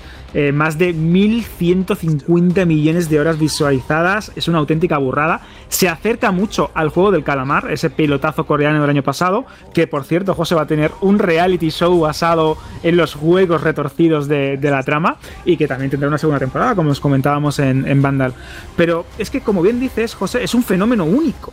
Eh, a ver, el primer volumen eh, se estrenó a finales de mayo, nos llevaba a Hawkins, veíamos esa lucha contra Vecna, descubríamos un poco más del pasado de, de Once, de los experimentos del doctor Martin Brenner, pero en este segundo volumen de la cuarta temporada, que es el que ha finalizado y el que ha dado la conclusión de cara al final también de la propia serie, con la quinta temporada, es que eh, la temporada ha tenido uno de los finales más épicos, más redondos y más impresionantes de los que se han emitido en, en cualquier plataforma. Es que ha sido una auténtica locura. Bueno, que no solo locura, sino que además los personajes, incluso secundarios, han funcionado súper bien. Yo pocas pegas le puedo poner. ¿eh? Bueno, una sí, y es algo que no me gusta absolutamente nada y que se está poniendo de moda porque yo soy de los que, no sé si lo he dicho ya en el anterior capítulo, pero soy de los que esperan a que se complete la temporada por precisamente por lo que me pasa, que si me gusta, no quiero esperar un montón de semanas, aunque luego me pongan un resumen. Y esto lo está haciendo bastante Netflix y espero que, se le quiten poco a poco las ganas, lo de dividir en dos una temporada e incluso poner capítulos tan largos, dos horas y veinte el último capítulo, eh, el noveno era una, una locura cuando lo vi, pero bueno, que, que entra súper bien. Pero ¿no crees tú, desde tu punto de vista, que es contraproducente y que disipa un poco ese, ese ansia que siempre ha remarcado Netflix y todas las plataformas de streaming de tenerlo todo disponible en un momento determinado y míralo del tirón? Sí, de hecho es curioso porque es verdad que Netflix siempre se ha caracterizado por lanzar todos los episodios de golpe, ¿no? Al, de aquí, lo tienes, ¿no? Aquí te lo presento en bandeja, eh, métete un maratón, métete este, este maratonazo de, capítulos y ya mañana hablamos. Pero con Stranger Things pasó una cosa muy curiosa. Es verdad que no me quiero tampoco extender demasiado, ya hemos hablado muchísimo en Vandal Random del, del tema, eh, tenéis allí la crítica, pero bueno, Sí es cierto que los hermanos Duffer, cuando plantearon eh, la cuarta temporada, querían darle ese toque de principio del fin, ¿no? Ese elemento de, de, preámbulo hacia la conclusión. Y estos chicos, cuando eh, presentaron a Netflix su idea hace ya casi siete años, eh, era la de contar una historia en cinco temporadas sobre un grupo de niños que se enfrentan a un terror sobrenatural. Y poco a poco, esa idea, ¿no? Inspirada por los Goonies, por ET, por Cuenta conmigo, o incluso Jóvenes Ocultos, eh, fue avanzando hacia algo más grande, algo más maduro, eh, con un toque slasher, como Pesadilla en el Street, Halloween, como que ya ha ido cambiando y ha ido evolucionando buscando nuevos referentes. Y por ello, tanto en duración, como bien dices, como en escala, esta cuarta temporada ha sido tan grande y larga. Porque si es verdad que en esta tanda de episodios hay capítulos que, en mi opinión, sí es cierto que se pueden hacer largo o incluso excesivos. Pero al mismo tiempo te digo que creo que ha sido una jugada inteligente. Sí, porque en el fondo, a ver, yo eh, no solo Netflix, sino todas las productoras tienen un problema cuando sus series, sus producciones desaparecen por completo de lo que ellos llaman la conversación social a las pocas horas o días de estrenarse y esto, por ejemplo, no ha ocurrido aquí. Exacto, exacto, precisamente por eso, porque la gente en cualquier serie la ve el primer fin de semana, ¡pum! se la traga, la comenta y la olvida por completo o la suele olvidar. Se consume y se escupe, ¿no? Y a otra cosa. Pero, se consume y eh, se escupe. Así, así. Es muy gráfico eso. Es muy gráfico. Si estuviese aquí Rubén, mm, estaría ya muerto, ¿no? Estaría rip total. Muy buena, muy buena. Pero es, cierto, eh, los hermanos Duffer, los creadores de esta serie, durante el confinamiento por coronavirus en el año 2020, parece que fue hace una eternidad, escribieron y mejoraron y plantearon todos los guiones de esta cuarta temporada. Y como os he comentado, fueron ampliando la escala cuando su rodaje pues, se vio interrumpido por, por, la pandemia. Eh, sabían que esta, tanda de, esta tanda de episodios, como he dicho antes, tenían que ser como la antesala del final. Tenían que buscar la manera de reunir a los personajes que estaban separados, ¿no? Si recordáis al final de la tercera. Tenían que presentar un nuevo villano que tuviese una eh, presencia rompedora, este Vecna, eh, cuya identidad, que no vamos a decir cuál es, ha sido también otro de los grandes mm, temas, ¿no? De, ganchos. De los ganchos de esta, de esta tanda de episodios. ¿Y, qué hicieron? Pues básicamente, al aumentar el número de páginas de guion, se tuvieron que aumentar la duración de los episodios, dividirlo en dos partes por temas de trabajo. Esto te va a encantar, José, porque es que el capítulo final, con los efectos preliminares, los efectos visuales preliminares, se montó, se terminó de montar horas antes, y esto no es ninguna tontería, horas antes de que se subiera a la propia Netflix. ¿Qué dices? Sí, sí, sí, es una locura. De hecho, eh, hay una anécdota muy curiosa que los propios Duffer han comentado, y es que durante los primeros 30-40 minutos, que de hecho se cayó la plataforma, hubo un colapso de por peticiones, eh, todo el mundo quería ver qué pasaba ¿no? en el final de Stranger Things, eh, vieron, las personas que vieron el episodio de madrugada, lo vieron con efectos visuales preliminares, entre comillas, estaban terminados, pero no al nivel de calidad que, que tuvieron después, pues 4, 5, 10 horas después. Esto, esto, es bastante curioso. ¿Por qué? Pues porque las plataformas de streaming te permiten eh, esta libertad a la hora de subir el contenido. Sí, y eso me recuerda también un hilo que aparecía en Twitter sobre cómo los montadores de efectos gráficos eh, tienen, que nos quejamos ¿no? del crunching en, los videojuegos, pues algo así se ve que según la compañía que lo pida, pues que se someten a horas de trabajo, pero que una locura, eh, y nunca mejor dicho, de acabar estas cosas en tiempo récord, que, que, muchas veces los proyectos no, no en tiempo no serían posibles si tienes una vida normal, vamos a llamarla normal. O sea que me lo creo. Han ido contra reloj. Sí, sí, de hecho, eh, se dice ¿no? también que aparte de pues por mantener en la boca de todos Stranger Things durante algo más de un mes, el de poder hacer una campaña de publicidad mucho más prolongada en el tiempo, que eso también le interesa mucho a las plataformas, porque también permiten que muchas series, que, perdón, muchos usuarios que no se han enganchado a la serie en el primer momento, se acaben metiendo dentro del universo y puedan ver las temporadas eh, anteriores que estaban disponibles en, la plataforma. ¿Y qué ocurre? Pues que generas ese FOMO, ¿no? esa necesidad de saber de eso que está hablando todo el mundo y que no te puedes perder porque es lo que de todo el mundo habla en redes sociales, en el trabajo, en el gimnasio o, en, la escuela, ¿no?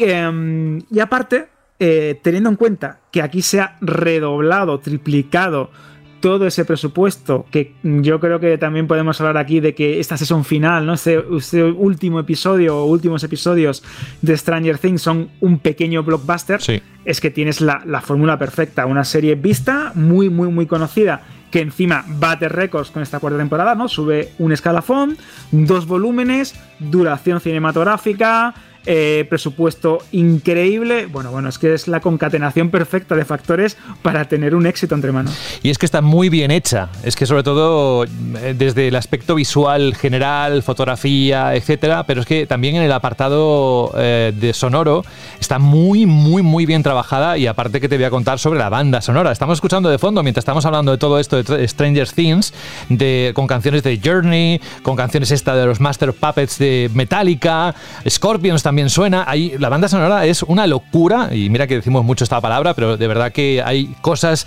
eh, determinados aspectos que sobrepasan eh, lo razonable, porque está muy bien elegida. Es decir, que se nota tanto, tanto el dinero, los billetes que tenían presupuesto suficiente, y además sabemos, antes lo decíamos, Alberto, que Netflix suele tirar de cartera, o solía tirar de cartera, lo hemos visto con El Agente Invisible y todo lo que nos has contado, y a veces con mm, series como estas, pues la verdad es que pues tienen su, como dicen en inglés, eh, pay off, es decir, que, se nota que, que hay dinero y, la verdad es que me alegro que haya sido así. Lo que pasa es que en el caso de Stranger Things parece una película de cine cara y con poderío, con ese mogollón de escenarios, con esos efectos visuales, pero se seguirá manteniendo dentro de la plataforma después de cómo está a nivel de la bolsa y todo esto que hemos dicho y de suscriptores. Mm, yo creo que en este caso concreto sí, es verdad que están atravesando ¿no? una, una mala racha. De hecho, ya hablaremos también en un programa de Ya Verás sobre las guerras del streaming y de cómo está capeando Netflix este temporal con nuevos modelos de negocio, con suscripciones con anuncios, que se va a liar precisamente con Microsoft. Pero es que esta serie, que es la serie más cara de Netflix, una vez más Stranger Things absolutos y máximos, estamos hablando de una producción que tiene Mm, para que te hagas una idea aproximada, unos 30 millones de dólares por, episodio de presupuesto.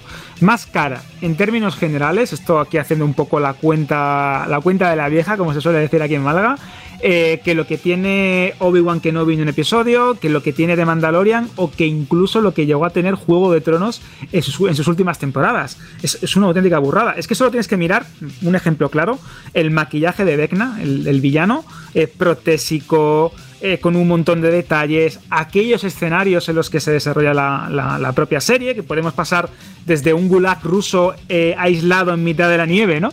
Eh, a una casa completamente encantada, al mundo del revés, que es alucinante cómo ha mejorado también el mundo del revés en cuanto a presencia, en cuanto a profundidad con esos bosques, esas casas retorcidas, o, al desierto o a una base militar. Es que de verdad, la cantidad de elementos que intervienen en algunas de las secuencias, como esa que comentábamos, ¿no? De, protagonizada por la música de Metallica, eh, es una verdadera locura. Es que yo no he llegado a ver nada igual en, una serie de televisión. No, no, es épica, es épica. Eh, y quien haya visto la serie y la haya acabado sabrá por qué. Pero no vamos a contar nada más. Mira, eh, para cambiar de Master of Puppets nos vamos a Rock You Like Hurricane de Scorpions. Y eh, mientras tanto, pues vamos a contar a los oyentes qué, va a pasar, ¿no? Ahora toca esperar. He leído que los hermanos Duffer se pueden tirar otros tantos meses preparando la quinta temporada. Sobre todo, además que si es la última y tal y como ha ido la cuarta, no va a ser menos, no hubiera menos. Espero que no sea así, que nos deje con un buen sabor de boca. Cuéntanos, ¿cuándo llegará? ¿Qué pasará? Yo creo que esta, esta es la gran pregunta. Es cierto que los hermanos Duffer pues, han confirmado que se van a poner con la quinta temporada este mismo agosto. Es decir, empiezan con los guiones este mismo agosto, eh, desarrollando lo que serían los guiones definitivos para la última tanda de episodios, ¿no? porque la quinta temporada es el final 100%. Es cierto que estos creativos tienen lo que se llama en el mundo televisivo una Biblia, que es como un documento donde aparecen registrados todos los grandes eventos, todos los personajes y una cronología más o menos exacta de lo que tiene que pasar en el show. Pero, como seguro que también sabréis, eh, los guiones tienen que pasar por el habitual proceso de escritura, de borrador, de revisión, de versión final, y esto lleva tiempo. No es algo que se desarrolle en un par de semanas, ni, mucho menos. Vamos a poner un ejemplo, ¿no? Supongamos que Stranger Things eh, concluye los guiones de esta quinta temporada para finales de otoño, ¿no? Unos dos, tres meses después de que hayan empezado a escribirlos. O incluso a finales de año. Y que se pongan a rodar a principios o mediados del 2023. Un rodaje normal, de una película normal, puede llevar de 3, 4, 5 meses incluso 6 si la película es muy compleja o tiene una gran variedad de escenarios. Eh, teniendo en cuenta la escala de Stranger Things, yo apostaría por un término medio, 3, 4, 5 meses. Eh, esto nos lleva a que quizás con muchísima suerte, con muchísima suerte y rezando a todos los santos y cruzando dedos y haciendo todas las locuras que nos podamos imaginar, a que la serie llegue a finales de 2023 con muchísima suerte a Netflix. Pero claro, ¿qué es lo que va a ocurrir? O lo que yo creo que va a ocurrir que es bastante probable que se vaya en 2024 como casi han llegado a confirmar. ¿Por qué? Porque estamos hablando de una serie con un elevadísimo nivel de postproducción, con muchísimas expectativas, que también Netflix es consciente que quieren eh, alargar también todo lo posible ¿no? este éxito para que perdure más, que probablemente, pese a que han dicho que va a ser más corta y que quieren hacer episodios más cortos, también lo comentaron de la cuarta temporada y al final, mira, eh, no me extrañaría que también la volvieran a dividir en dos volúmenes para alargar un poco más esta, este tema de la conclusión, del, del, del gran final de lo que podríamos considerar la serie de mayor éxito de Netflix. No sé, yo creo que hmm. de momento toca esperar, pero casi todo al 2024. Todo al rojo, pero todo al 2024. No pasa nada. También el efecto que he tenido al verla tan de tirón y los capítulos tan largos es que a veces eh, costaba un poquito el tirar hacia adelante sabiendo todo lo que tenías. Pero no porque costara, sino porque decías, voy a parar, voy a, ¿sabes? O sea que si hay un espacio de lo que sea, pues lo que has comentado para ese año, y mientras estamos disfrutando otras producciones que nos cambien un poco con el registro también está muy bien, ¿eh? que si no mucho de algo también puede llegar a cansar. Y estamos repitiendo mucho la palabra locura, locura, locura, esto es una locura, tal, locura. Lo que es una locura es lo que llamamos eh, la sección. Eh, estaréis pensando por qué la estamos haciendo tan larga y es, hay una razón que os vamos a contar ahora y luego lo diremos también al final y es porque en el mes de agosto no haremos programa y sí lo haremos en el mes de septiembre, por lo que hemos querido daros mucho material durante este segundo capítulo para que podáis degustar y ya eh, veréis qué ocurre en septiembre con la vuelta, digamos que la puesta de largo. Recuperaremos un poquito de lo que haya pasado en agosto que sea destacable, pero nos meteremos obviamente en todo lo bueno que nos va a traer septiembre, que también hay muchas cosas por disfrutar. Así que ese tiempo de espera de Stranger Things, por todo lo que va a venir, va a ser fantástico. ¿Sabéis dónde vamos? Vamos al cine. Venga cantando, que esta os la sabéis, ¿eh? ¿Preparados? ¿Preparadas? Un, dos, tres y...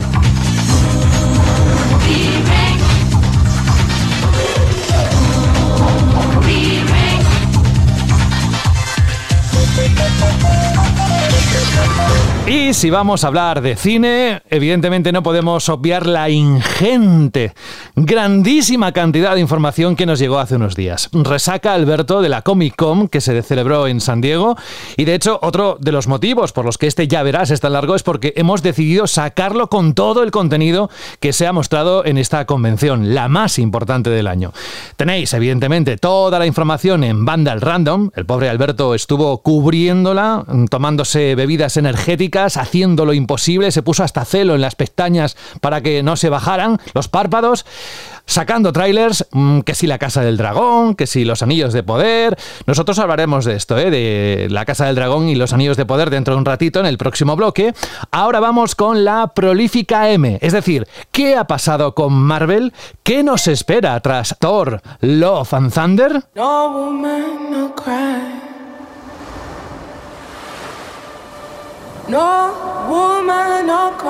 Alberto, volvemos a Wakanda. ¿Cómo te quedaste? Impresionante. La verdad es que este tráiler eh, si es verdad que uno espera ¿no? ver lo máximo con Marvel Studios, el mejor diseño de producción, mucho espectáculo, personajes ¿no? que ya tenemos muy, muy queridos o los tenemos ya muy asentados dentro del, del, imaginario colectivo, pero es que es verdad que cuando el, bueno de Kevin Feige, ¿no? Kevin Feige se sube al escenario y nos presenta entre un montón de cosas este primer tráiler ¿no? de Black Panther eh, Wakanda eh, Forever, que tiene mucha amiga, Pues imagínate. Esta es la esperadísima secuela del éxito de 2018, que lleva un montón de años en preparación, que fue obviamente marcada ¿no? por la tragedia de, la muerte de Chadwick Boseman, que fue víctima de un cáncer a los 43 años de edad, eh, tuvo un montón de retrasos por culpa del coronavirus, también tuvo algún que otro problema durante el rodaje, con las lesiones y los jaleos que montó, ¿no? Leticia Wright, una de las protagonistas. Pero creo que este avance es la constatación de que va a ser una gran película, un gran tributo también al, actor y que nos va a traer eh, argumentos muy interesantes, porque más allá de buscar al sustituto ¿no? de T'Challa, ¿no? de este eh, gran heredero y gran rey de, Wakanda, Mm, vamos a ver cómo han sentado los eventos de Endgame a este, a este país. También vamos a ver cómo entra esta región en conflicto con Atlantis y vamos a ver a Namor, el personaje interpretado en esta adaptación por Tenes Huerta. Mm, creo que puede ser una de las mejores películas de la fase 4. Quizás esto no es decir demasiado, teniendo en cuenta lo irregulares que ha sido, ¿no? Han sido las películas de esta, de esta última etapa de Marvel. Pero bueno, saldremos de dudas el 11 de noviembre, en cines, por supuesto. Desde luego tiene una pinta tremenda, pero oye, eh, cuéntanos qué ha pasado con ese tweet de la cuenta de Twitter de Chadwick Boseman, mm, que como has dicho, lamentablemente falleció y que apareció estos últimos días la promoción de esta peli de Wakanda. La verdad es que ha habido mucha crítica hacia esto, ¿no? Esta práctica. Sí, ha sido un movimiento algo feo, ¿no? Porque la cuenta de Chadwick Boseman, pues, eh, después de su, de su muerte, se utilizaba como eh, para eh, enarbolar el talento del actor, las diferentes organizaciones con las que colaboraba, las diferentes, es eso, lo típico, ¿no? ayudas, becas, que también hay una beca a su nombre, y de repente, pues poner el tráiler a modo promocional, bueno, quizás ha sentado mal, es lógico, dentro de la, de la comunidad de seguidores de Marvel Studios y de los seguidores del, del actor. Y ha habido, pues eso, como bien dice, bastante polémica. Porque claro, imagínate una cuenta de un actor que falleció hace poco, de hecho su muerte es bastante reciente, utilizar su perfil para promocionar, bueno, es una cosa bastante rara. De hecho es una polémica que cada vez eh, surge más estamos viendo cómo Hollywood utiliza pues ya no solo la figura de un actor o una actriz pues tristemente fallecida hace poco, sino eh, a viejas glorias, a leyendas, y esto incluso lo llegamos a debatir un poco ¿no? en el primer programa y también incluso en Banda al Radio, eh, de cómo eh, Hollywood y los estudios utilizan la imagen de actores, de actrices y de personas que hace ya mucho tiempo que ya no están con nosotros para promocionar películas o productos o cualquier otra cosa. Es un tema bastante interesante que a, raíz ¿no? Del, avance de las tecnologías y de la manera en la que se puede digitalizar la personalidad o el aspecto o la voz de un cantante, de una persona, de un actor en este caso, eh, vamos a ver momentos bastante extraños y creo que sin lugar a dudas va, a dar bastante claro en el futuro esto. ¿eh? Lo que sí es cierto es que, como decías al principio, este tráiler es impresionante, está súper bien montado. Alguien decía que tenían que dar un Oscar al montador o a las personas responsables porque da gusto verlo, lo tenéis en la página web de Vandal y ahora nos vamos, bueno, seguimos ¿eh? con la Comic Con, pero nos vamos a otro registro, a otra franquicia, una licencia ya seguro habéis adivinado. Esta música ya lo anticipa y seguro que ya habéis visto o vislumbrado a los Vengadores. ¿Estarán dentro de todo esto que se ha contado? Ya lo sabéis, si sois seguidores, evidentemente. Vamos, no me supongo a estas alturas, Alberto, que haya alguien que si siga a los Vengadores no sepa lo que va a ocurrir. Pero bueno, que así todo suelen ser las pelis más esperadas. De hecho, Endgame fue la más taquillera hasta que Avatar volvió a arrebatarle el puesto. Y lo que salga debería suponer al menos la culminación de las aventuras de estos superhéroes tan queridos. ¿Voy bien o, me equivoco? No, va, vas genial, José. Ya le vas pillando el, tranquilo a esto de Marvel. Y es que Marvel Studios, más allá de presentar pues, todas las novedades eh, de Disney Plus, de nuevas entregas o de distribuir un poco las fases, que hablaremos un poco más adelante, anunció oficialmente el desarrollo y el título de la quinta y la sexta entrega de Avengers de los Vengadores. Tienen una fecha prevista para 2025. Por un lado tenemos Avengers Kang eh, Dynasty, perdón, la dinastía de Kang, y por otro lado Avengers Secret Wars, con el, podríamos decir, siendo un poco reiterativo, que son el secreto mejor guardado de Kevin Feige. ¿Por qué? La primera sabemos, de hecho esto se ha confirmado hace escasas horas, que va a estar dirigida por Destin Daniel Clayton, que es el director de Shang-Chi, la leyenda de los Diez Anillos.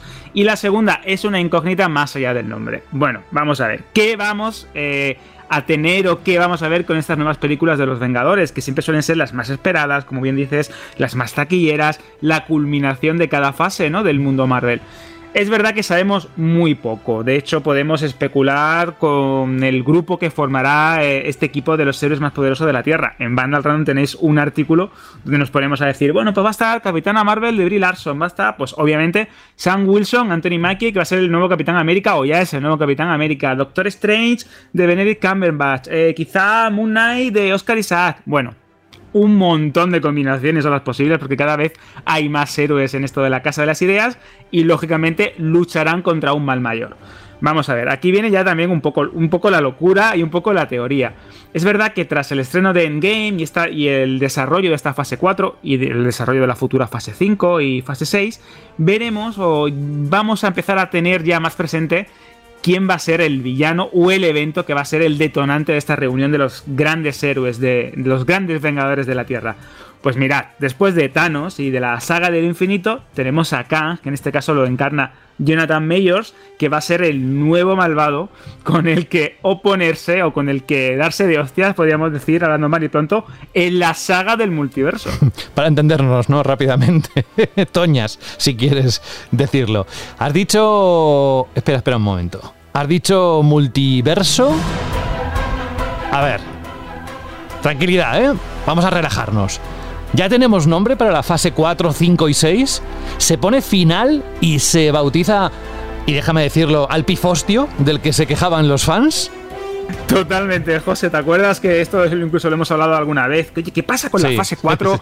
¿Qué, caos hay? ¿Por qué la gente se queja tanto? ¿Por qué dicen que no hay como una narrativa conjunta? Pues sí. Es verdad que tras series como Loki, ¿no? Que de hecho ha sido el gran, el gran éxito de Marvel Studios en Disney Plus y que en la propia Comic Con se confirmó una segunda temporada. Eh, ahora, gracias al estreno también inminente en febrero del año que viene de Atman y la avispa Quantum Manía, sabemos ya que este enemigo, este Kang, va a ser como el eje, el que va a manipular todo el tejido del tiempo y el multiverso, y poco a poco iremos desembocando en las eh, citadas Avengers The Kang Dynasty y Avengers Secret Wars. ¿Y cómo se va a llamar todo esto? ¿Cómo este jaleo que vamos a tener el 2 de mayo de 2025 de una de los Vengadores y el 7 de noviembre del 2025 la siguiente secuela? Pues lógicamente la saga del multiverso. Ya tenemos un nombre. ¡Qué derroche de imaginación! Se han comido la cabeza muchísimo, están todo el rato con el multiverso, multiverso, pues ya tenemos la saga del multiverso. Bueno, al menos de todo esto, la parte positiva, muy positiva, es que se empiezan a poner un poco las cosas en su sitio y se empieza a entender un poco mejor. ¿eh? Yo un poco haciendo la broma antes de Pifostio, pero, pero es verdad que uno, incluso tú, mismo, Alberto, hay veces que tienes que decir, a ver, espera, voy a buscar información de esto que no sé cómo, cómo está, cómo sigue y de dónde viene, ¿no? Bueno, eh, pues aparte de los Vengadores o Avengers, como queráis decirlo, también hay espacio para los Cuatro Fantásticos y Capitán América que también tienen su protagonismo dentro de esta Comic Con. ¿Qué nos puedes contar de ellas o qué se sabe? Porque eso sí, ambos proyectos parece que están en un estado mega preliminar, ¿no? Exacto, sabes que Marvel le encanta pues eh, hacer como unos planes quinquenales y presentar todo lo que van a estrenar y, a veces es poco más que un logo, el título o algún detalle de cuándo se puede estrenar y esto aún así está pues siempre eh, sujeto a cambios, ajustes o, como ha pasado más de una vez, de retrasos, de adelantos o de intercambios de fechas. En este caso, entre toda la vorágine de noticias, pues también tuvimos la confirmación de la fecha de estreno de Los Cuatro Fantásticos, que es la esperadísima adición de la primera familia de América al universo cinematográfico de Marvel Studios. Este paso de la pantalla, eh, paso a la pantalla de este gran grupo ¿no? de superhéroes, se va a producir ante lo esperado. Es verdad que teníamos la idea de que iba a llegar tarde y de hecho podemos decir que sí, que va a llegar tarde porque llegará el 8 de noviembre del 2024, pero llegará un poco antes de lo que creíamos. ¿Por qué? Porque esta película va a marcar el inicio de la fase 6. Eh, ¿Qué, planea Marvel? Porque es que estamos aquí con un caos de fases. Bueno, lo que quiere hacer los Cuatro Fantásticos es que va a ser una especie de antesala a las dos películas que hemos hablado de los Vengadores, que, como os hemos comentado, se estrenarán con apenas meses de diferencia en 2025. ¿Y por qué os digo esto? ¿Por qué os hago este cacao en la cabeza? Porque, ojo, una de ellas, repito, se llamará la dinastía de Kang. Y esto, ojo, traza una línea directísima con Red Richards, quien, al menos en los cómics, es un descendiente del propio Kang el Conquistador. Así que aquí tenemos un vínculo. Hmm. Pero es que el segundo título de los Vengadores que se presentó es Secret Wars, las guerras secretas, que es otra historia cómica mitiquísima sobre los cuatro fantásticos y uno de sus villanos más icónicos, que no voy a decir quién es para no entrar en spoilers, pero que juega un papel clave, sobre todo en la última adaptación o la última revisión que estuvo, tuvo este, este, evento, porque es verdad que hubo un evento en los años 80 que tenía como objetivo vender muñecos a toda pastilla y una especie de remake o de readaptación un poquito más cercana que fusionaba los universos Ultimate, que era universo, una línea de cómic que había, que buscaba como revitalizar la saga y atraer nuevos lectores, y el clásico universo de la Tierra 616, que es el clásico de Marvel. Pues había un evento que fusionaba estos dos y creaba como una especie, esto te va a encantar, José, una especie como de Juego de Tronos, donde los héroes olvidaban por completo su identidad y luchaban en un escenario pues entre medieval, fantástico, tenías un montón de guiños a los cómics clásicos, tenías personajes que colaboraban, reinos. José, de verdad, una locura. Si esto lo hacen o lo adaptan de alguna manera al universo cinematográfico de Marvel, yo creo que aquí vamos a tener una auténtica locura. Vamos, que la narrativa conjunta de Marvel va elevando el listón cada vez más y con esta gente nunca se sabe qué se puede esperar. Si solo fuera la narrativa, pero es que también lo tuyo es para estudiar aparte. ¿eh? Que Tengo un problemita. Sí, sí, es que tienes la cabeza llena de movidas, de, de, cultura pop. Luego cuando tengas un montón de años más y tengas que explicarlo a los nietos, vete a saber los multiversos que han salido por entonces y a ver si has seguido la pista. Pero bueno, vamos a bromas aparte. Vamos a hablar de algo que también es muy esperado y es del Capitán América, que brilló especialmente con Sam Wilson como la parte responsable de la llegada de este Capitán América. Nueva peli. ¿Cuándo y de qué tratará? Avánzanos todo lo que sabes. Pues sí, llevas razón. Es, es verdad que Capitán América 4, como se conocía hasta hace poco, se anunció casi al finalizar eh, Falcon y el Soldado de Invierno, la, la, serie que se estrenó en Disney Plus el año pasado. Y es verdad que, que, durante mucho tiempo, pues como estuvo ahí rodeada de misterio, que no sabían qué querían hacer, pero ya tenemos la confirmación de que se va a titular New World Order, el nuevo orden mundial. Y esto eh, ya es una pista de lo que nos podemos llegar a encontrar en el argumento de, de, la peli. Se va a estrenar en principio el 3 de mayo de 2024. Esto a lo mejor aparece ahora mismo también una fecha muy lejana, pero antes también de lo que esperábamos.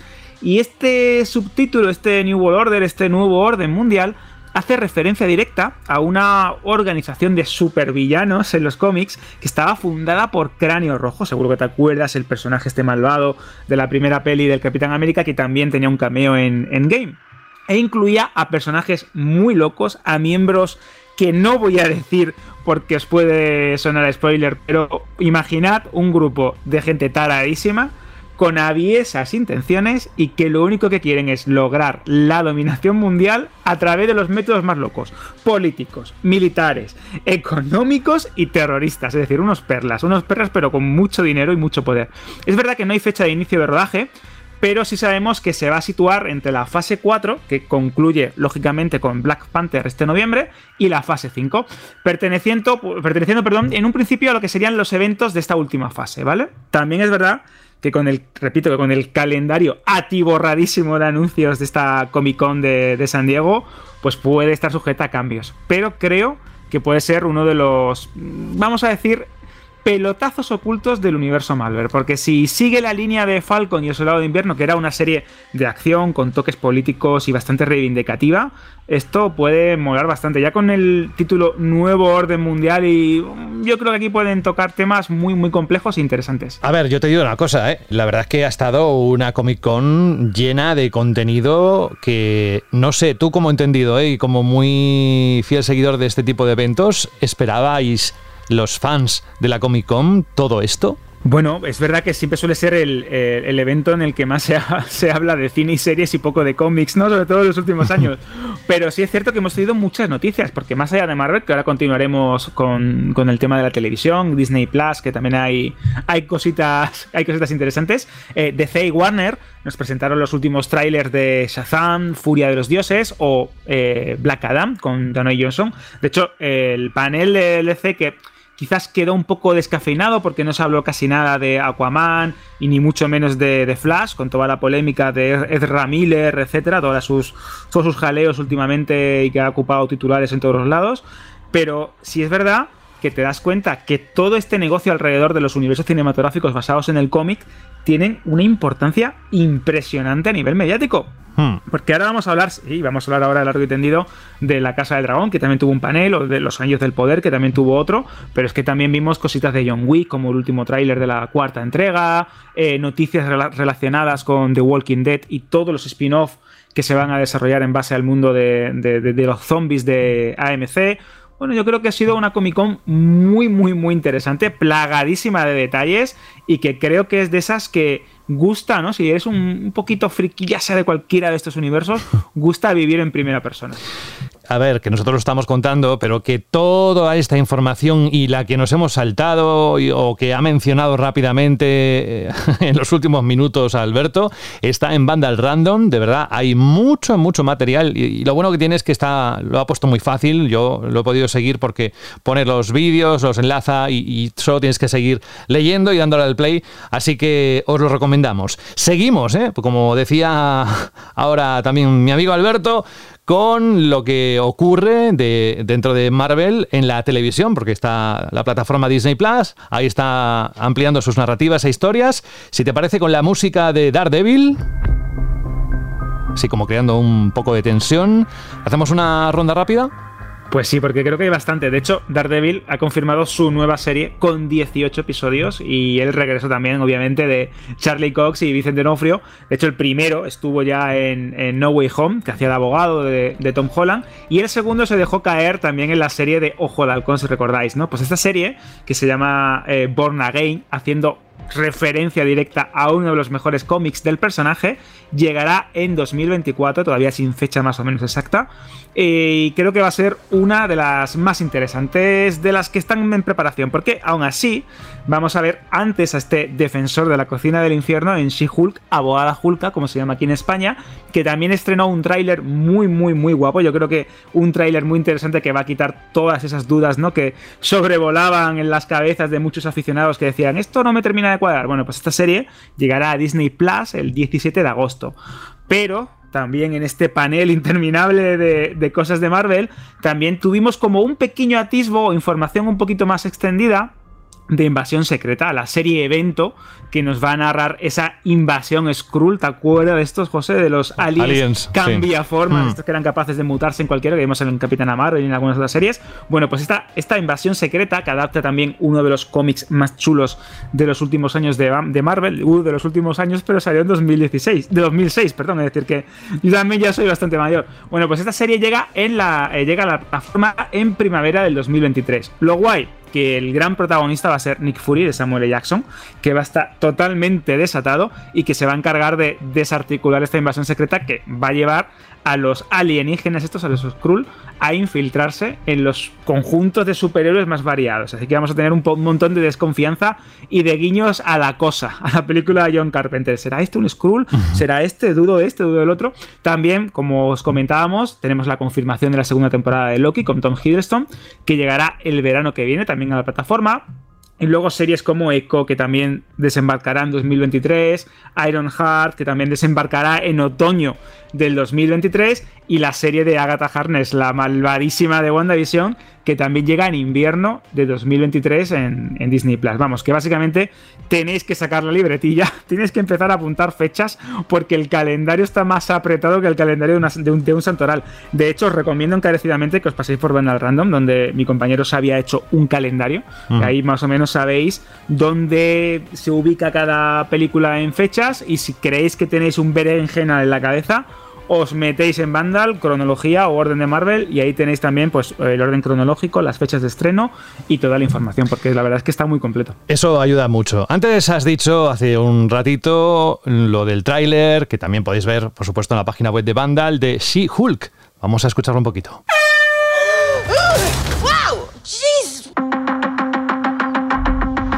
A ver, no te niego, eh, Alberto, que escuchando todo lo que estamos diciendo ahora, parece que hay un poquito de saturación. Y esto va a salir recurrentemente en otros momentos, pero ¿tú cómo lo ves? Como que llevas toda la razón. Yo creo que sí, que saturación hay, de hecho bastante. Es verdad que el ritmo de lanzamientos de Marvel Studios es cada vez mayor, porque antes estabas acostumbrado a 3, 4 películas al año y más o menos, que aún así es una locura, pues mira, lo llevabas bien, pero es que a esas cuatro películas que tenías antes, o tres películas, ahora tienes que sumarle tres o cuatro series. Es verdad que es un modelo que funciona tanto en cine como en televisión y que de momento no se han encontrado ningún tipo de bache que les haga pues aflojar un poquito el ritmo. La fase 4, como hemos comentado y hemos también nombrado en el programa, ha decepcionado a muchos y podríamos decir quizás que sí, que ha tenido algún tropiezo o alguna película que ha lucido menos, como Los Eternals o incluso Viuda Negra, o incluso series que no han llegado a convencer de todo a los espectadores. Pero es que esta gente casi todo lo que hace o le sale medianamente bien o tienen éxito. Y la narrativa compartida, que es algo muy interesante. Yo, por ejemplo, sabes que me encanta disfrutar de ella en novelas, en cómics o incluso videojuegos, con Star Wars, con esta Marvel, con, con DC, porque muchas de mis sagas preferidas usan este medio para ampliar sus universos, sus historias, sus argumentos pero es verdad que puede llegar a ser estomagante. Y a veces uno ve eh, estos planes desde fuera, estos grandes calendarios, esas cronologías que montan con tanta parafernalia en pantallas gigantes en eventos como la Comic Con, y es normal que, que, que, que te marees. Por eso yo cuando me dicen, Buah, es que me da mucha pereza volver al mundo Marvel porque es que me mareo y hay un montón de cosas que me he perdido y yo no tengo tanto tiempo. Así que yo siempre digo lo mismo. Mm, poneros, disfrutad o mm, poneros en Disney Plus o ir al cine eh, aquellas sagas, películas o personajes que os interesen. Y si hay alguna que no os termina de gustar o que no os termina de convencer porque os da pereza, porque no os gusta el personaje o no os gusta la historia, pues mira, o Wikipedia o el reportaje de Vandal, en donde tenemos un extenso especial donde repasamos con lo básico, la información más interesante de cada película, aquello que tenéis que ver o que tenéis que tener en cuenta de cara a ver una nueva película, una nueva entrega o más o menos haceros una idea de la cronología, porque es mm. verdad y lo comprendo que es mareante y un poco eh, asfixiante. Tienes que estar muy metido en ello. Mira, la última, te lo dije hace unas semanas, la última de Thor, la de Love and Thunder, la fui a ver sin ningún tipo de expectativa. O sea, yo solo cuando hay una segunda parte, tercera, que esto lo hace todo el mundo, pues intenta ponerse al día de la anterior para coger todas las referencias que aparezcan en la secuela, ¿no? Pero en esta fui así, mm, como que ya me contarán una historia y la disfruté muchísimo. Pero lo que está claro, eh, aparte de esto, es que eres el Stephen Strange de ya verás, porque madre mía, qué tejemanejes te traes en esa cabecita, ríete de Vegna.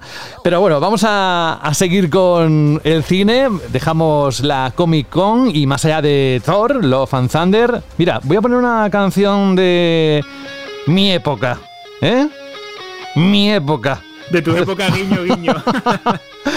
de mi época boomer, eh, Sweet Child of Mine de los Guns N' Roses, todo un clásico. Bueno, la película de Thor está funcionando súper bien en taquilla, es lo que decías tú antes, y no le funciona medianamente bien, es un éxito, casi 600 millones de dólares y la decepción, como comentabas, de Marvel en la fase 4 que parece arreglarse con los próximos meses y lo que nos has contado y lo que ha salido de la Comic Con.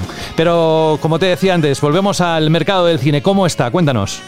Pues mira, curiosamente, eh, podríamos decir que la taquilla está mejor que nunca. ¿Por qué? Porque según los datos, según los análisis, según los estudios de mercados más sesudos, estos que analizan el tema de intención de compra de entradas, de lanzamiento, ritmo de los mismos, o básicamente la suma total de todos estos números de los grandes blockbusters del verano, la verdad es que le falta muy, muy, muy, muy poco para recuperar el ritmo prepandemia en lo que sería lo referente a la aglutinación de grandes blockbusters veraniegos.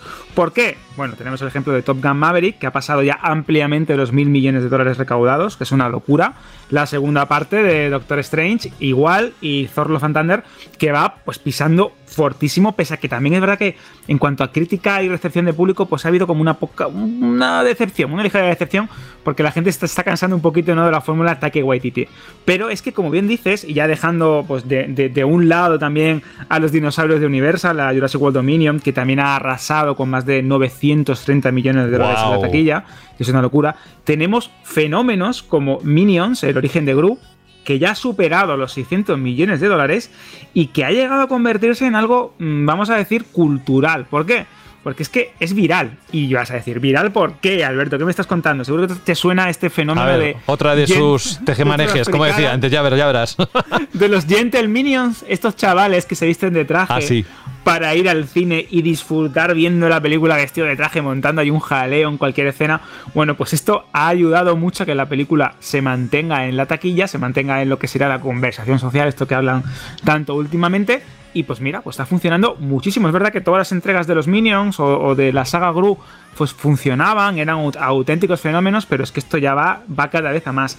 Y bueno, pues por citar algún fracaso, algún punto negro, tenemos Lightyear, que por cierto llega a Disney Plus eh, este agosto, pues quizás es verdad que no ha tenido tanta suerte como esperaba Pixar o Disney, y ya pues polémicas a un lado, con el tema de los besos entre dos mujeres, las cancelaciones, los problemas de mm, colectivos quejándose de la película, pues se ha quedado como en tierra de nadie y ha recaudado unos 215 millones de dólares que parece una barbaridad de dinero, pero teniendo en cuenta el presupuesto, lo que se gasta Disney a la hora de promocionarla y de distribuirla y de llevarla a todos los mercados, pues quizás, repito, sabe a poco.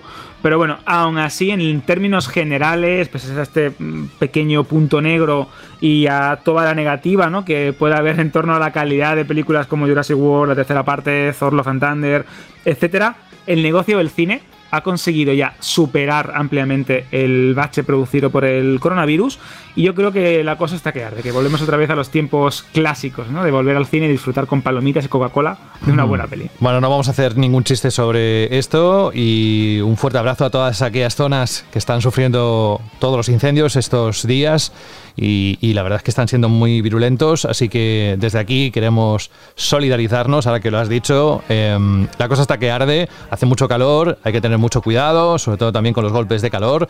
Mm, quería decir esto, pero dejo esa parte de consejos y de solidaridad diciendo que, lo has comentado, ¿eh? Lightyear se estrena en Disney Plus a principios de agosto, concretamos el día, es el 3 de agosto, ¿verdad?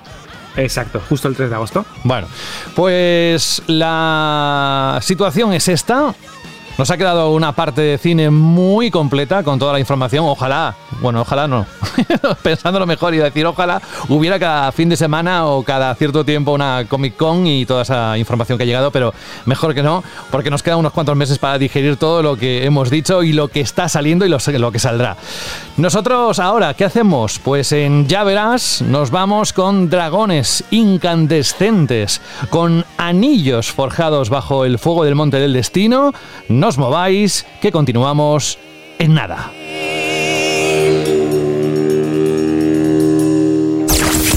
Cine, series y novedades en streaming. Ya verás. Estamos que lo tiramos, ¿eh? La verdad es que no os podéis quejar de la información puntual que, nada, ha ocurrido hace escasos días y la tenéis aquí en este segundo programa de Ya Verás. Bueno, bueno, Alberto, ya estamos ahora, eso sí, en la sección con más chicha del programa y en esta entrega tenemos un viaje fantástico muy particular. Como ya os hemos adelantado a lo largo del programa, Poniente y la Tierra Media están de vuelta. Sí, de vuelta. Por un lado, tenemos Atención, La Casa del Dragón, ya sabéis, la precuela de Juego de Tronos que regresa a HBO Max como una de las adaptaciones más esperadas de todos los tiempos. Pero hay más.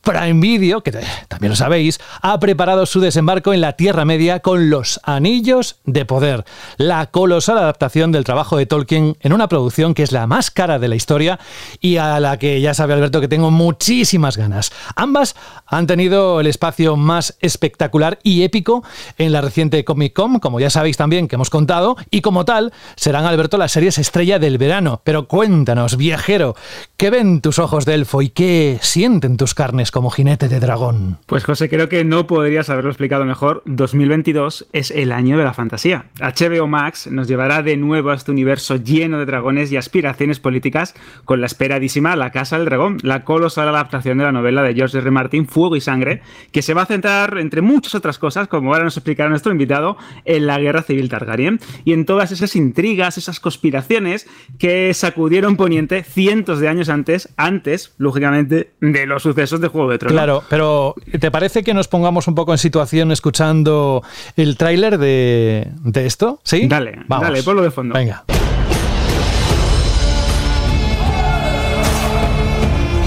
Mira, los pelos como escarpias ya, ¿eh?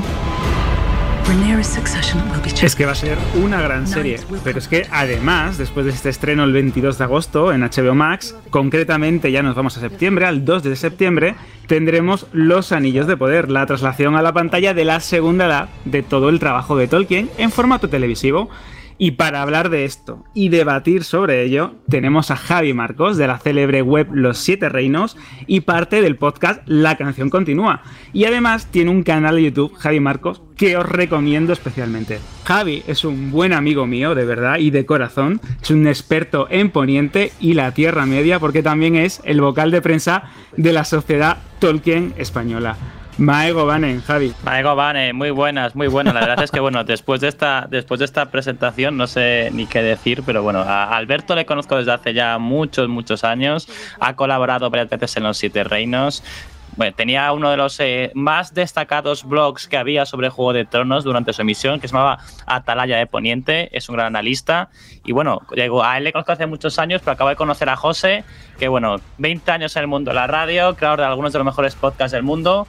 Creo que vamos, estoy, estoy muy honrado de estar con este par de cracks para este podcast. Y por supuesto, muchas gracias a Vandal por invitarme. Es decir, ¿dónde te mandamos el jamón guijuelo después de, de lo que has dicho? Oye, Javi, para Javi, estamos llamando Javi, Javier Marcos, pero bueno, eh, como ya lo ha dicho, es buen amigo de Alberto, le vamos a llamar Javi. Oye, si todo esto que ha dicho son muchas cosas, es decir, estás muy metido en lo que es el mundo de Tolkien, pero yo no sabía que había una sociedad Tolkien española. Cuéntanos un poquito, nada, eh, eh, un poco más en profundidad todo lo que haces durante la semana y que tiene que ver con todo esto que hemos contado. Bueno, lo mejor todo es que yo tengo un trabajo normal, o sea, yo no... Los siete reinos, el, la canción continúa acá en YouTube, pues me dan algunos ingresos, pero con eso no se puede vivir.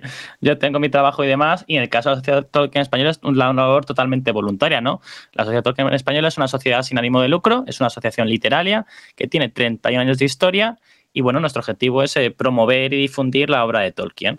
Eh, ¿Cómo lo hacemos? Pues básicamente organizando eventos, talleres, charlas eh, por toda España durante todo el año. Por ejemplo, este fin de semana yo vengo del Festival Cesus de Avilés, en el cual pues hemos dado una serie de charlas en colaboración pues con, con, músicos, con artistas como Tomás Hijo. Hemos hecho una edición de nuestro podcast, Regreso a Hobbiton, que es el podcast más escuchado sobre Tolkien español del mundo. Y ya digo, tenemos esos encuentros anuales, organizamos días de Era Tolkien, organizamos, yo digo siempre, somos, tenemos el espíritu Gandalf y el espíritu Pippin. Tenemos seguramente los mayores académicos en lengua hispana pertenecen a la Sociedad Tolkien Española, pero también nos gusta mucho la fiesta, somos también muy hobbits, hacemos quedadas para ir a catar quesos o a lanzar hachas. O sea que, bueno, seas un erudito académico experto en Tolkien o alguien que solamente le gusta el mundo de las películas y quiere conocer un poco más, o incluso responderte qué ponerte en un tatuaje en el fico en el brazo, pues la Sociedad Tolkien Española está para ayudaros también.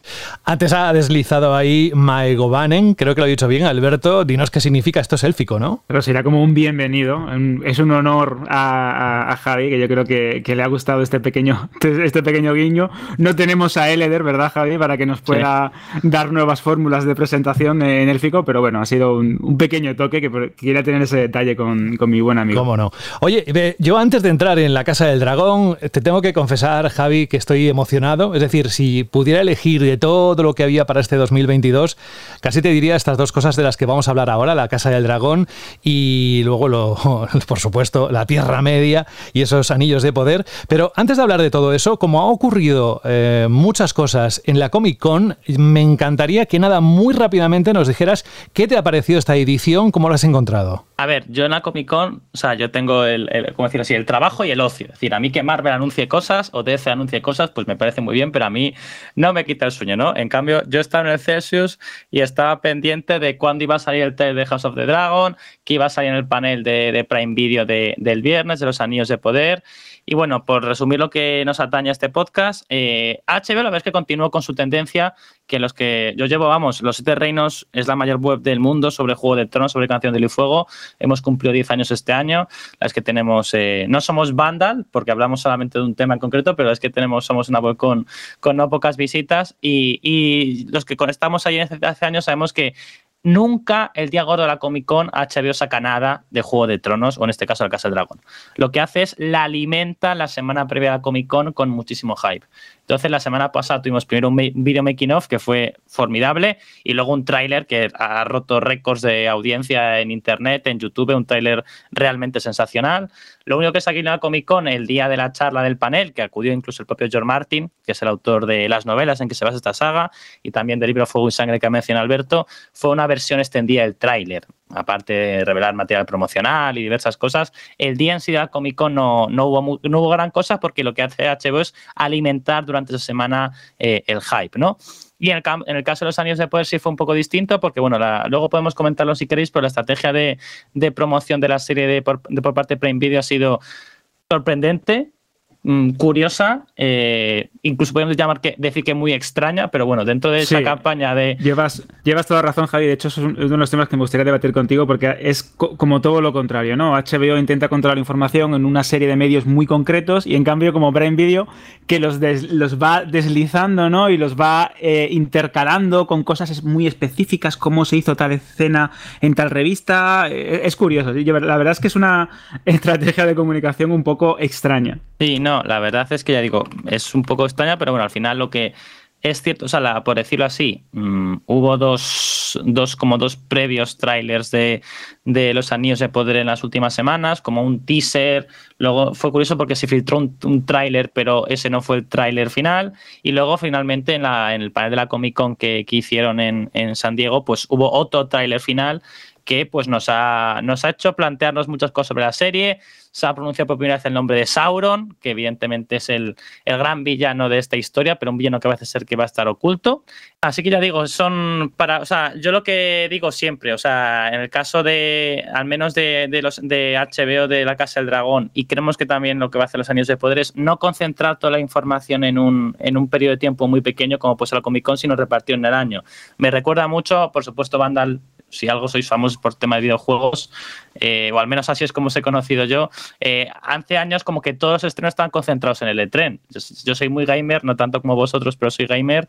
Eh, y ahora, sin embargo, pues el E3 de hecho, bueno, pues llevamos dos años sin E3, al parecer volverá, pero ya veremos cómo, pero ahora los, las propias empresas hacen sus propios eventos de, de difusión, Nintendo sacó su Direct Direct, el State of Play, etcétera, y como que ya no se concentran todos los lanzamientos anuncios en una fecha, sino que se dispersan a lo largo del año.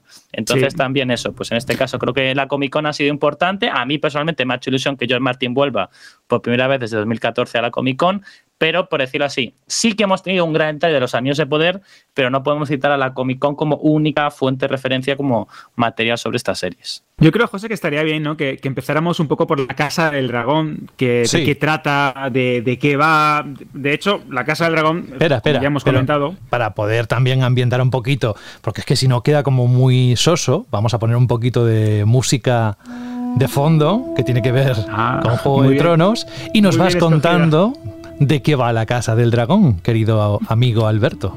Pues sí, nos ponemos un poco aquí ¿no? en situación, ¿no? alrededor de una hoguera o en, una buena sala de una buena torre de desembarco del rey. La casa del dragón es la precuela de Juego de Tronos y nos va a trasladar al pasado de Poniente. Como bien sabréis, los buenos lectores de Canción de Hielo y Fuego de George R. Martin, se trata este pasado de un escenario bastante convulso porque es justo cuando la dinastía Targaryen doblegó a los distintos reinos y casas de la región, ¿no? Con su poderío político y militar basado, lógicamente, en el fuego de los dragones de, de Valiria. Este proyecto, que, está, que tiene un reparto espectacular con Emma Darcy, Steve Toussaint, Best, eh, Sonia Misuno, Matt Smith, eh, bueno, realmente, como bien sabe Javi, es posiblemente eh, la, la, recopilación de talento más espectacular que hemos visto en muchísimo tiempo en la televisión. Y de hecho, eh, quiero, Javi, que nos cuentes un poco de qué trata y de qué va a ir esta La Casa de Dragón, que creo que va a ser la serie favorita, sin lugar a dudas, de muchísimas personas este año. Sí, bueno, yo tengo que decir, toca hacer un poco de expansito. En los siete reinos publicamos justo la semana pasada un, artículo que hemos denominado Guía para House of the Dragon, que es el típico artículo que tenéis que mandar por WhatsApp a vuestros amigos que les gustó Juego de Tronos y no se han enterado muy bien de qué va esto. Y dices, mira, te paso este artículo, escucha este podcast de Vandal y léete esta pequeña guía, guía de House of the Dragon. Y básicamente lo que planteamos ahí es que esto es un conflicto centrado en, una guerra centrada en el conflicto sucesorio, es decir, quién debe suceder al rey de Poniente. Porque claro, tenemos una serie de precedentes históricos que nos dicen que las mujeres no pueden gobernar, las mujeres no pueden reinar, pero la serie inicia después de que Viserys, el, el rey en esta época, se ha nombrado rey, elija a su hija por encima de su hermano como su heredero. Y claro, a partir de aquí se van a desarrollar una serie de acontecimientos y se van a forjar dos grandes bandos. Dos grandes bandos, el bando de los negros y el bando de los verdes, que serán los contendientes en la danza de los dragones ambos bandos vinculados a la casa Targaryen, pero luego veremos como otras familias de Poniente que nos suenan de Juego de Tronos, los Stark, los Lannister, eh, los Baratheon, eh, los Tyrell, pues veremos también cómo van tomando partido. Pero claro, eso será en la danza de los dragones. Lo que quería contar nuestra audiencia es que esta primera temporada de la Casa del Dragón no vamos a ver apenas de la danza de los dragones, sino que vamos a ver la antesala de la danza de los dragones. Es decir, tenemos una temporada para llegar cuando termina la primera temporada, al inicio de la danza de los dragones. Nos puede parecer un poco extraño, pero es que es lo que pasó en Juego de Tronos. En Juego de Tronos, primera temporada de Juego de Tronos, spoiler, termina con una serie de muertes y tras esas muertes comienza realmente la guerra. Pues aquí en la Casa del Dragón vamos a ver una estructura bastante parecida. Vamos a conocer una serie de personajes, se nos van a contar la serie de historias, se nos van a, a revelar una serie de secretos, veremos traiciones, pero al final todo termina en una serie de muertes que provocan dos bandos y el inicio de la danza de los dragones.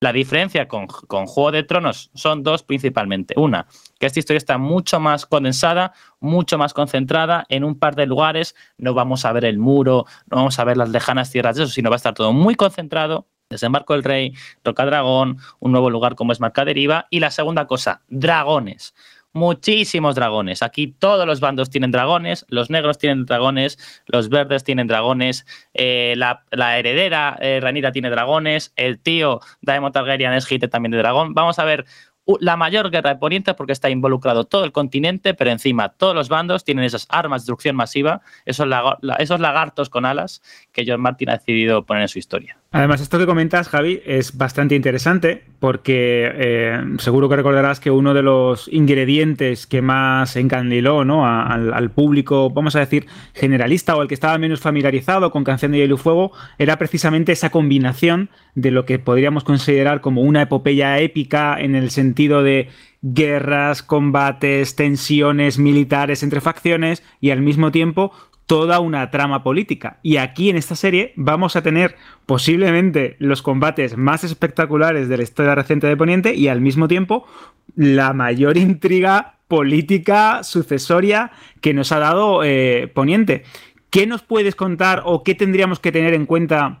Más allá de lo que has comentado, que es muy interesante, a la hora de ponernos a ver a la serie, es decir, de estos son los elementos clave o estos son los personajes que hay que tener muy, muy, muy en cuenta, sin entrar en spoilers, obviamente, de cara a saber quién nos vamos a encontrar con esta adaptación de HBO. Pues ya digo, lo que para mí los mayores protagonistas de la serie y los que más vamos a ver por pantalla, los que nos van nuestros corazones, a quienes amaremos y odiaremos, porque una cosa que ha mencionado el propio George Martin es que esta serie no tenemos una área o igual no tenemos un John Nieve de personaje eh, que nos parece genial todo lo que hace, sino que aquí todos los personajes son realmente grises y es muy difícil calificar a alguien como héroe o como villano porque todos tienen sus cosas, son personajes tremendamente realistas.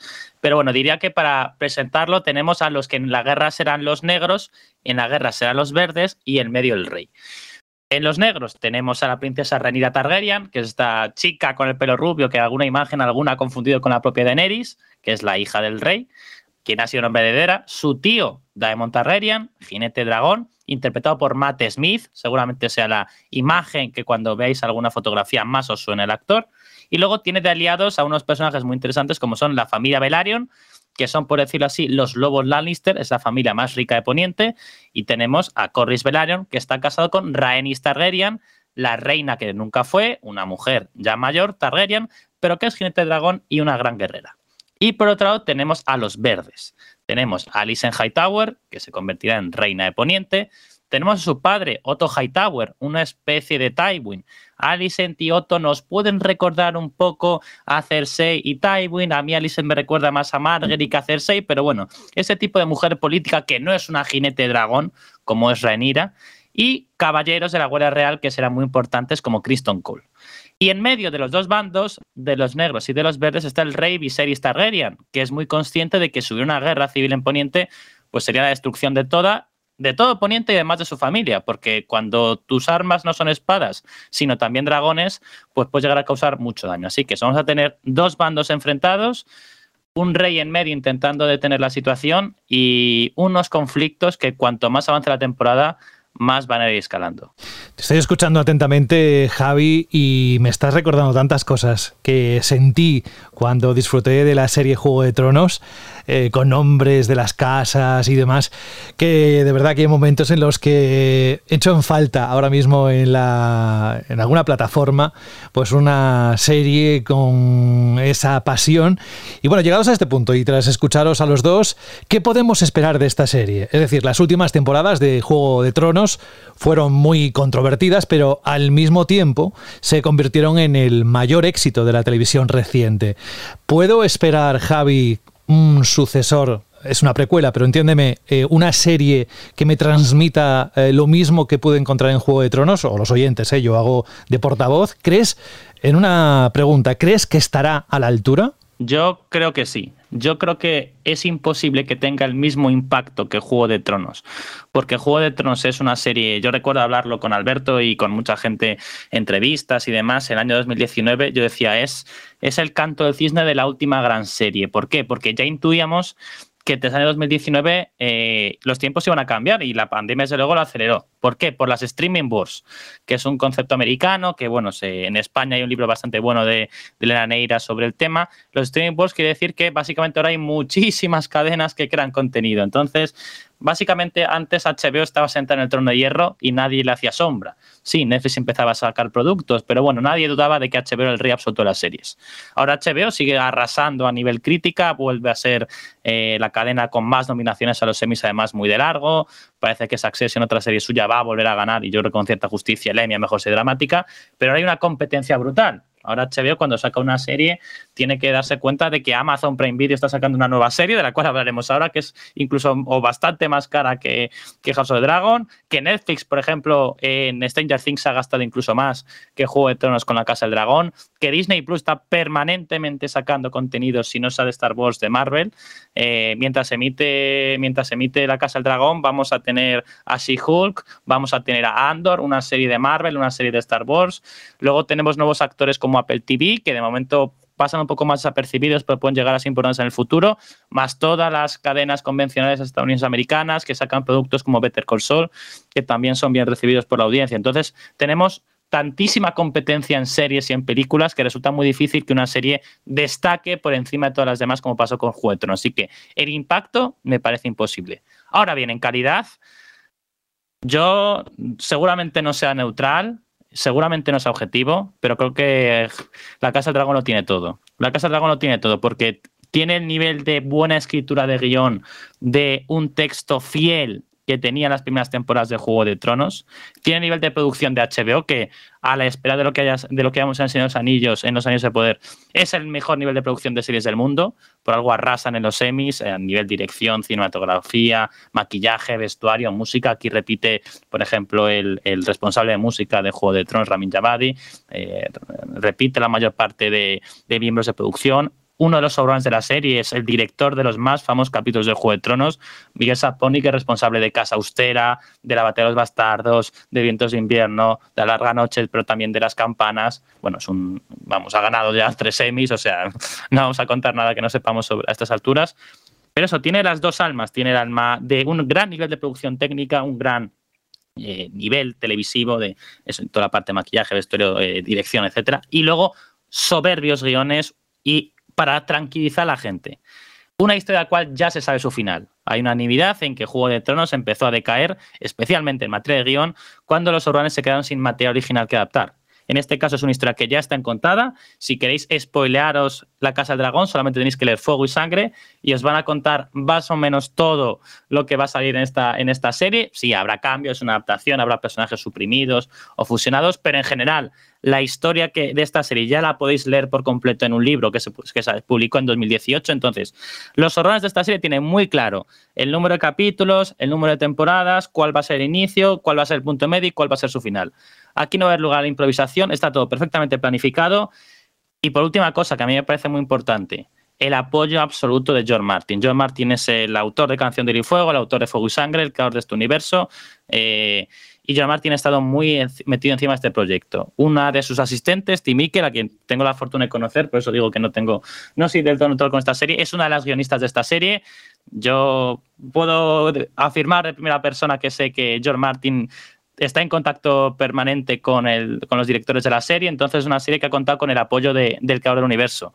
En Juego de Tronos, George Martin, tras la cuarta temporada, les mandó el guion de un capítulo a cuarta temporada y les dijo, a partir de ahora la historia es vuestra, yo tengo que terminar mis libros, os habéis desviado de mi historia y está en vuestras manos. Yo, por decirlo así, en buenos términos, pero me, lavo las manos y ya la historia queda en vuestras manos. Aquí no.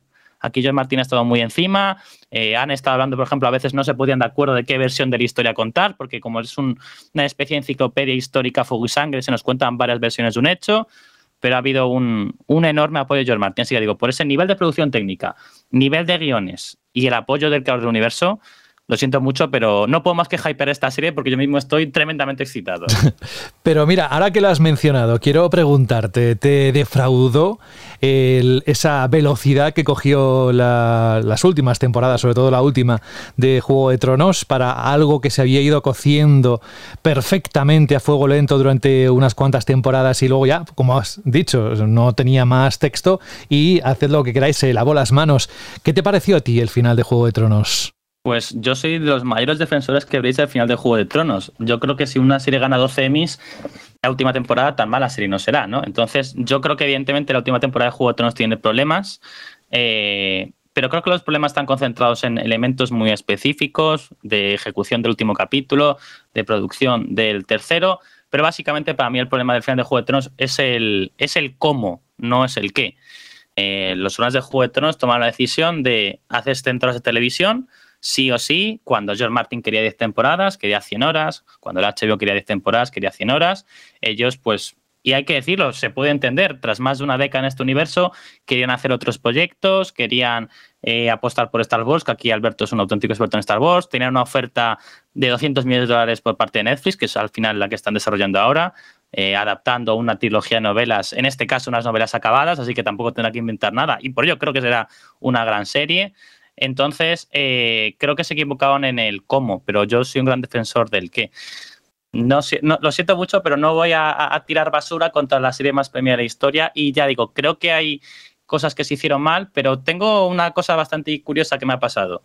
Eh, toda la gente que conozco que ha visto Juego de Tronos después de 2019, es decir, 2020, 2021, 2022, la gente que huyó de ese mare magnum de opiniones muchas veces tóxicas en 2019 tras el final de la serie, que todo el mundo está hablando final de Juego de Tronos, la gente que ha terminado la serie después, la gente que ha cogido un poco de distancia y perspectiva, toda esa gente dice, pues el Juego de Tronos pues no está mal, pues podría ser mejor, pero las reacciones son muy diferentes de la gente que no estaba en esa burbuja de cuando todo el mundo, hasta en el ascensor, te hablaban de juguetes. Así que digo, creo que yo al menos soy un gran defensor de final y ya digo, cada uno tiene su opinión, pero los premios ahí están. No, no, si no pretendemos que digas nada malo, es simplemente tu opinión y muchos la compartirán, seguro que muchos de nuestros oyentes estarán contigo.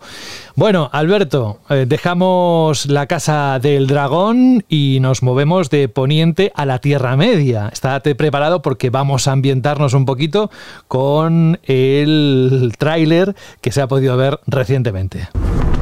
Aquí está Galadriel, el momento que temíamos.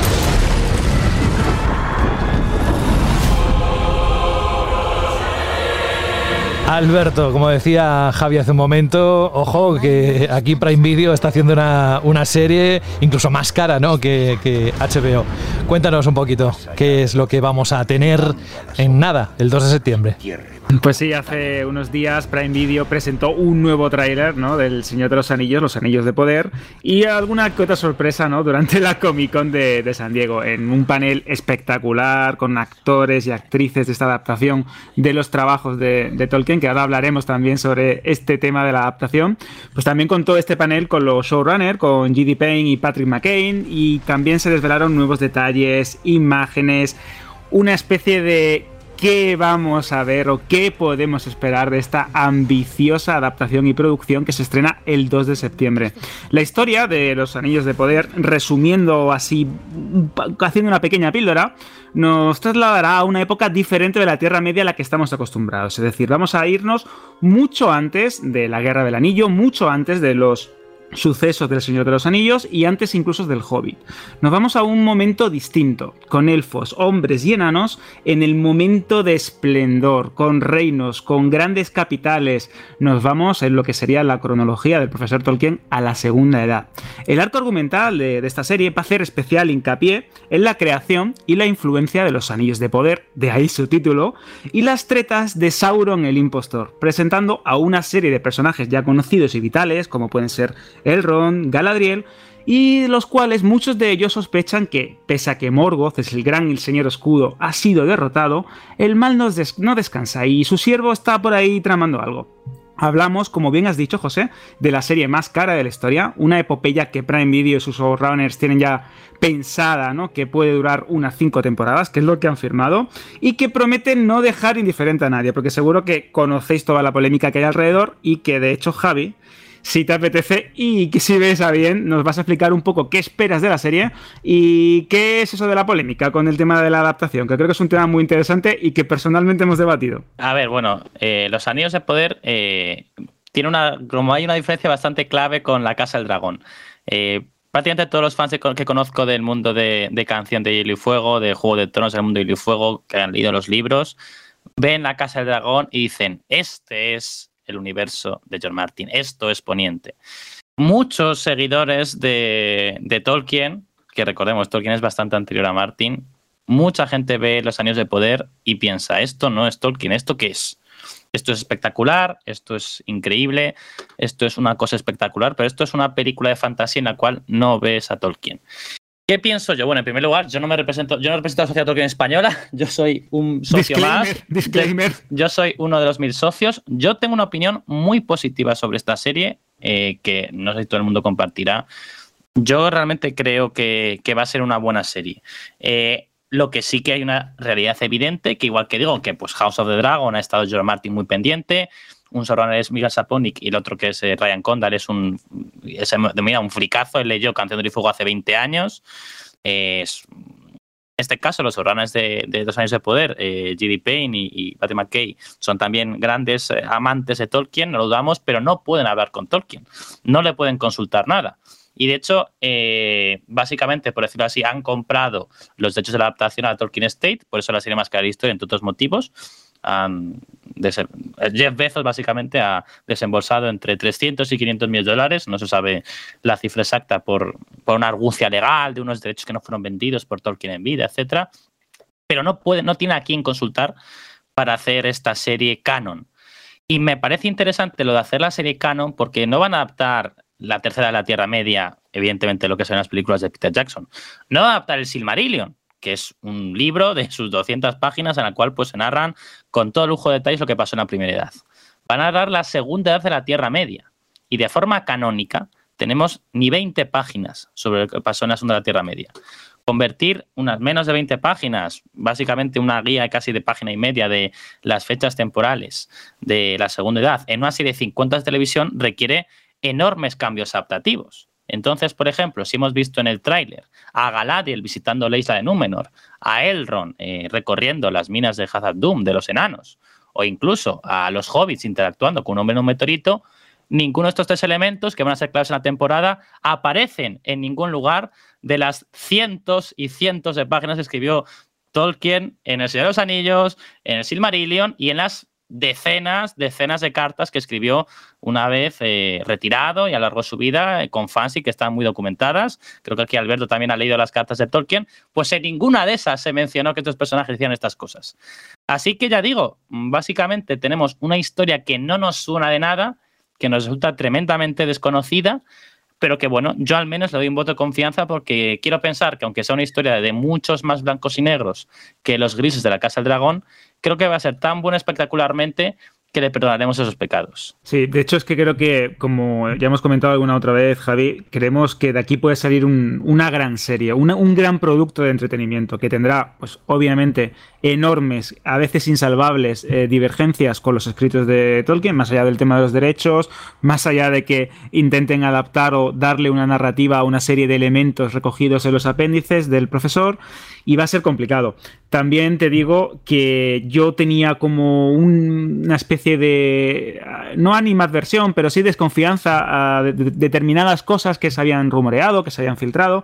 Y después de estos dos últimos trailers, creo que por lo menos vamos a tener una gran serie. Vamos a, vamos a ver algo muy entretenido porque el nivel de producción es realmente impresionante y que al mismo tiempo, pese a que, repito, vamos a encontrarnos muchas divergencias y momentos que incluso nos pueden hacer tirarnos de los pelos, ¿no? Como, fan de, como fans de, Tolkien, eh, creo que hay algunos guiños, creo que hay algunos detalles que quieras o no, Javi, al final te acaba, te acaba tocando la patata. Y veo cariño, veo, más allá de todo lo que podamos debatir sobre la adaptación, veo cierto cariño en algunos aspectos. Y repito, estos dos trailers a mí me han convencido. Obviamente, ¿no? Habrá que ver eh, la temporada final y sobre todo, una cosa bastante importante, si este empuje, si esta tensión narrativa o si esta eh, historia que quieren contar a lo largo de cinco temporadas, que obviamente es cierto que pasan muchísimas cosas en la segunda edad también, como bien sabes, Javi, de, pasa de todo, tenemos guerras, tenemos auges y caídas de reinos, eh, habrá que ver si son capaces de darle forma, porque no es lo mismo tener, como bien sabes, ¿no? En la cuenta de los años del profesor, una serie de fechas y una serie de cosas concretas o elementos muy, muy, muy precisos de Juanito mata a no sé quién, o tal reino cae, o tal, no sé qué, a darle una forma de serie, a darle una trama, a presentar personajes, a que estos personajes evolucionen, a que estos personajes sean eh, coherentes con lo que veremos de muchos de ellos en eh, posteriori, ¿no? En la tercera edad es muy difícil. Es casi, podríamos decir, un salto de fe. Y aquí va a estar el verdadero problema o el verdadero desafío,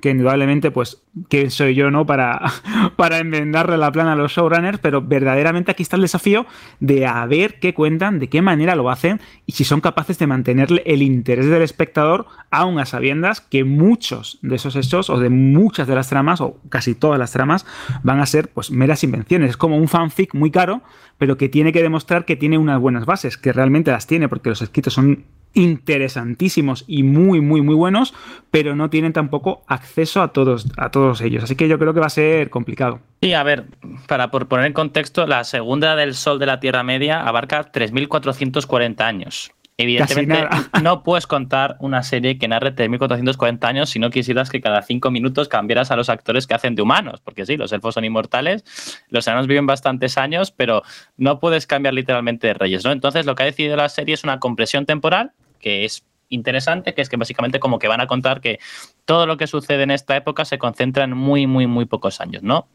Los hechos principales de la Segunda de la Tierra Media, sin entrar después de la serie, repito que esto se cuenta en Los apéndices de los Anillos, publicado en 1933, en 1954, perdón, o sea que, lo siento mucho, pero que, que, que podemos, no spoileramos mucho, pero vamos, decir que Númenor se va a hundir es una cosa que es algo que sabemos desde hace, desde hace bastante tiempo, pero bueno, básicamente pues es el, el y caída de la civilización de Númenor y luego la forja de los anillos de poder, que todos los que habéis visto en los anillos recordáis esa primera escena de la película con esa última alianza entre hombres y elfos, la cual Isildur acaba eh, utilizando la espada de su padre, cortar el anillo de poder a Sauron. Pues bueno, esta se llama Los Anillos de Poder porque vamos a ver la forja de estos anillos de poder.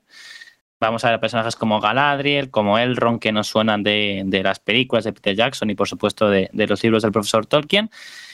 Pero eso tiene que contar muchísimos hechos en muy pocos, en muy pocos, en muy pocos capítulos, concentrados en una serie muy pequeña de años. Para ello han hecho una serie de cambios de adaptación, como he estado diciendo, y para ello han tenido que inventar personajes y desde luego inventar tramas. Eh, la trama, por decirlo así, que más va a potenciar la serie y que más puede interesarnos es la idea de Sauron. Eh, la serie comienza con la idea de los elfos creyendo que Melkor, que Morgoth, el gran dios de la oscuridad, el villano absoluto de la obra de Tolkien, ha sido destruido. Pero Galadriel, que ha visto cómo ha caído su hermano y han muerto pues, gente a la que quería en la guerra, no cree que el mal haya sido derrotado, sino que todavía está vivo. Entonces va a hacer una serie de viajes y recorrer una serie de lugares para intentar pues, eh, eh, descubrir si, dónde se esconde el mal. El mal está en la forma de Sauron, que Sauron será capaz de, engañar, de ocultarse, de adaptar el aspecto de Anatar, incluso como una personalidad capaz de eso, de, encandilar a, la civilización humana más potente que ha existido, para que al final se, por decirlo así, se pasen al bando del Señor Oscuro. Todo eso digo es lo que va a intentar contar la serie, inventando muchas cosas. Mm, no me quiero extender más, pero solamente quiero decir que, bueno, que creo que a esta serie le vamos a perdonar. Lo siento mucho por la comparación, pero le va a pasar a un Star Wars. Vamos a perdonarle fallos de guion, vamos a perdonarle personajes eh, muy lineales, vamos a perdonarle tramas que igual no sostienen del todo el punto de vista narrativo, porque va a ser tan espectacular a nivel visual y va a tener algunos momentos tan épicos que, bueno, miraremos hacia otro lado si el guion no nos convence. Pues creo que, Alberto, hemos hecho con Javi un repaso más que interesante a los pros y contras de estas adaptaciones fantásticas.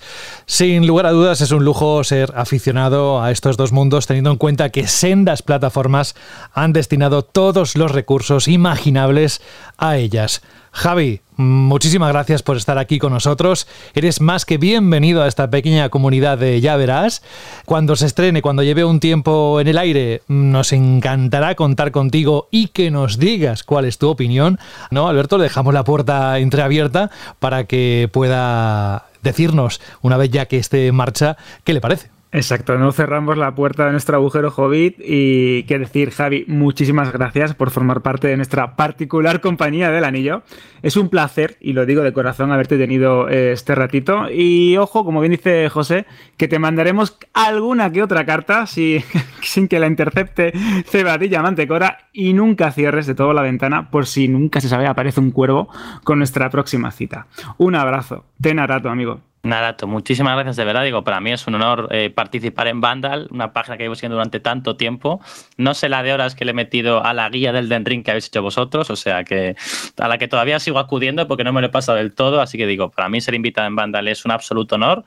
Eh, disculpad los rollos que os he soltado, pero bueno, tenemos que introducir dos series de fantasía que para mí, por concluir mi, mi intervención, estamos para mí ante el duelo más épico que hemos visto porque son la nueva televisión contra la antigua, HBO eh, Record Emis contra Prime Video y el pobre Jeff Bezos, la fantasía clásica de Martin contra la fantasía más moderna, de, perdón, la fantasía clásica de Tolkien contra la fantasía más moderna de Martin. El Señor de los es la película más premiada de la historia, Juego de Tronos es la serie más premiada de la historia, verá que a sus herederos competir frente a frente creo que va a ser épico, pero me despido con las palabras de un tal George Martin. No discutamos, no las enfrentemos, amemos ambas, disfrutemos ambas. Estamos en una era gloriosa para los fans de la fantasía y me estoy diciendo que si me queréis leer podéis hacerlo en Siete Reinos y si me queréis escuchar podéis hacerlo en el podcast La Canción Continúa y en mi canal de YouTube, Jaime Marcos. Estoy totalmente de acuerdo. Hay que disfrutarlas y ahí quedan las referencias para todos aquellos y aquellas que quieran profundizar más porque este hombre es un pozo de sabiduría y además tiene todos esos canales abiertos para poder compartirla con el resto de los que estamos admirados, ¿no? Por tanto conocimiento. Gracias, Javi. Un abrazo.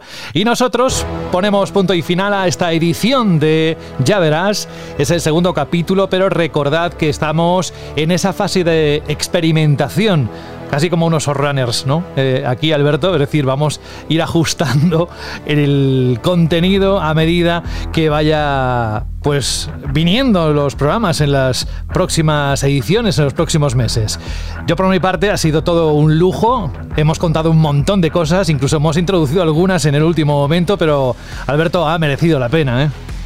Sí, sí, la verdad es que ha salido un programa muy cargado con novedades de streaming, con todas las novedades de la Comic Con, con estas grandes series, con estas recomendaciones. Creo que sí que es verdad que se ha quedado un programa bastante cargado, pero bueno, así tenéis también entretenimiento en estas calurosas tardes de verano, en estos días que se pueden hacer eterno. Si tenéis vacaciones, pues mira, nos ponéis de fondo mientras estéis haciendo vuestra comidita, mientras estéis en el chiringuito con los catcos o dais dando una vuelta por el paseo marítimo. Ya sabéis, ya verás, se va moldando poco a poco, como ha comentado José, a la actualidad y a lo que nos vayáis diciendo. Si creéis que hay alguna sección que hay que darle algún giro, algún toque, se puede dar. Como somos también buenos herreros élficos, vamos a ir cambiando un poco a poco eh, la estructura del programa hasta que encontremos la fórmula definitiva o quién sabe, el anillo único. Bueno, el anillo único no lo sé porque veremos a ver qué, qué es lo que pasa con todo eso. Pero sí lo que os podemos prometer es que en septiembre realmente para nosotros es el pistoletazo de salida de Ya Verás. Esto ha sido como un entrenamiento y entendedme, ¿eh? evidentemente tiene su formato y se seguirá haciendo así, pero queremos introducir un montón de novedades. Alberto González, un abrazo muy grande, no pases mucho calor en Málaga y hasta dentro de unas semanas cuando en septiembre lancemos el próximo capítulo. Pues un abrazo igualmente fuerte, José. Pasa un buen verano y ya mismo nos escuchamos pronto. Y a todos vosotros solo tengo que deciros que nada, que disfrutéis del verano, que nos escuchamos también en Banda al Radio dentro de nada, unas semanitas, unos días, y que seguiremos ahí, por supuesto, en el podcast hermano hablando de videojuegos. Por mi parte, esto es todo. Un abrazo, saludos de José de la Fuente y recordad que tenéis que hidrataros, no paséis mucho calor. ¡Hala! Adiós.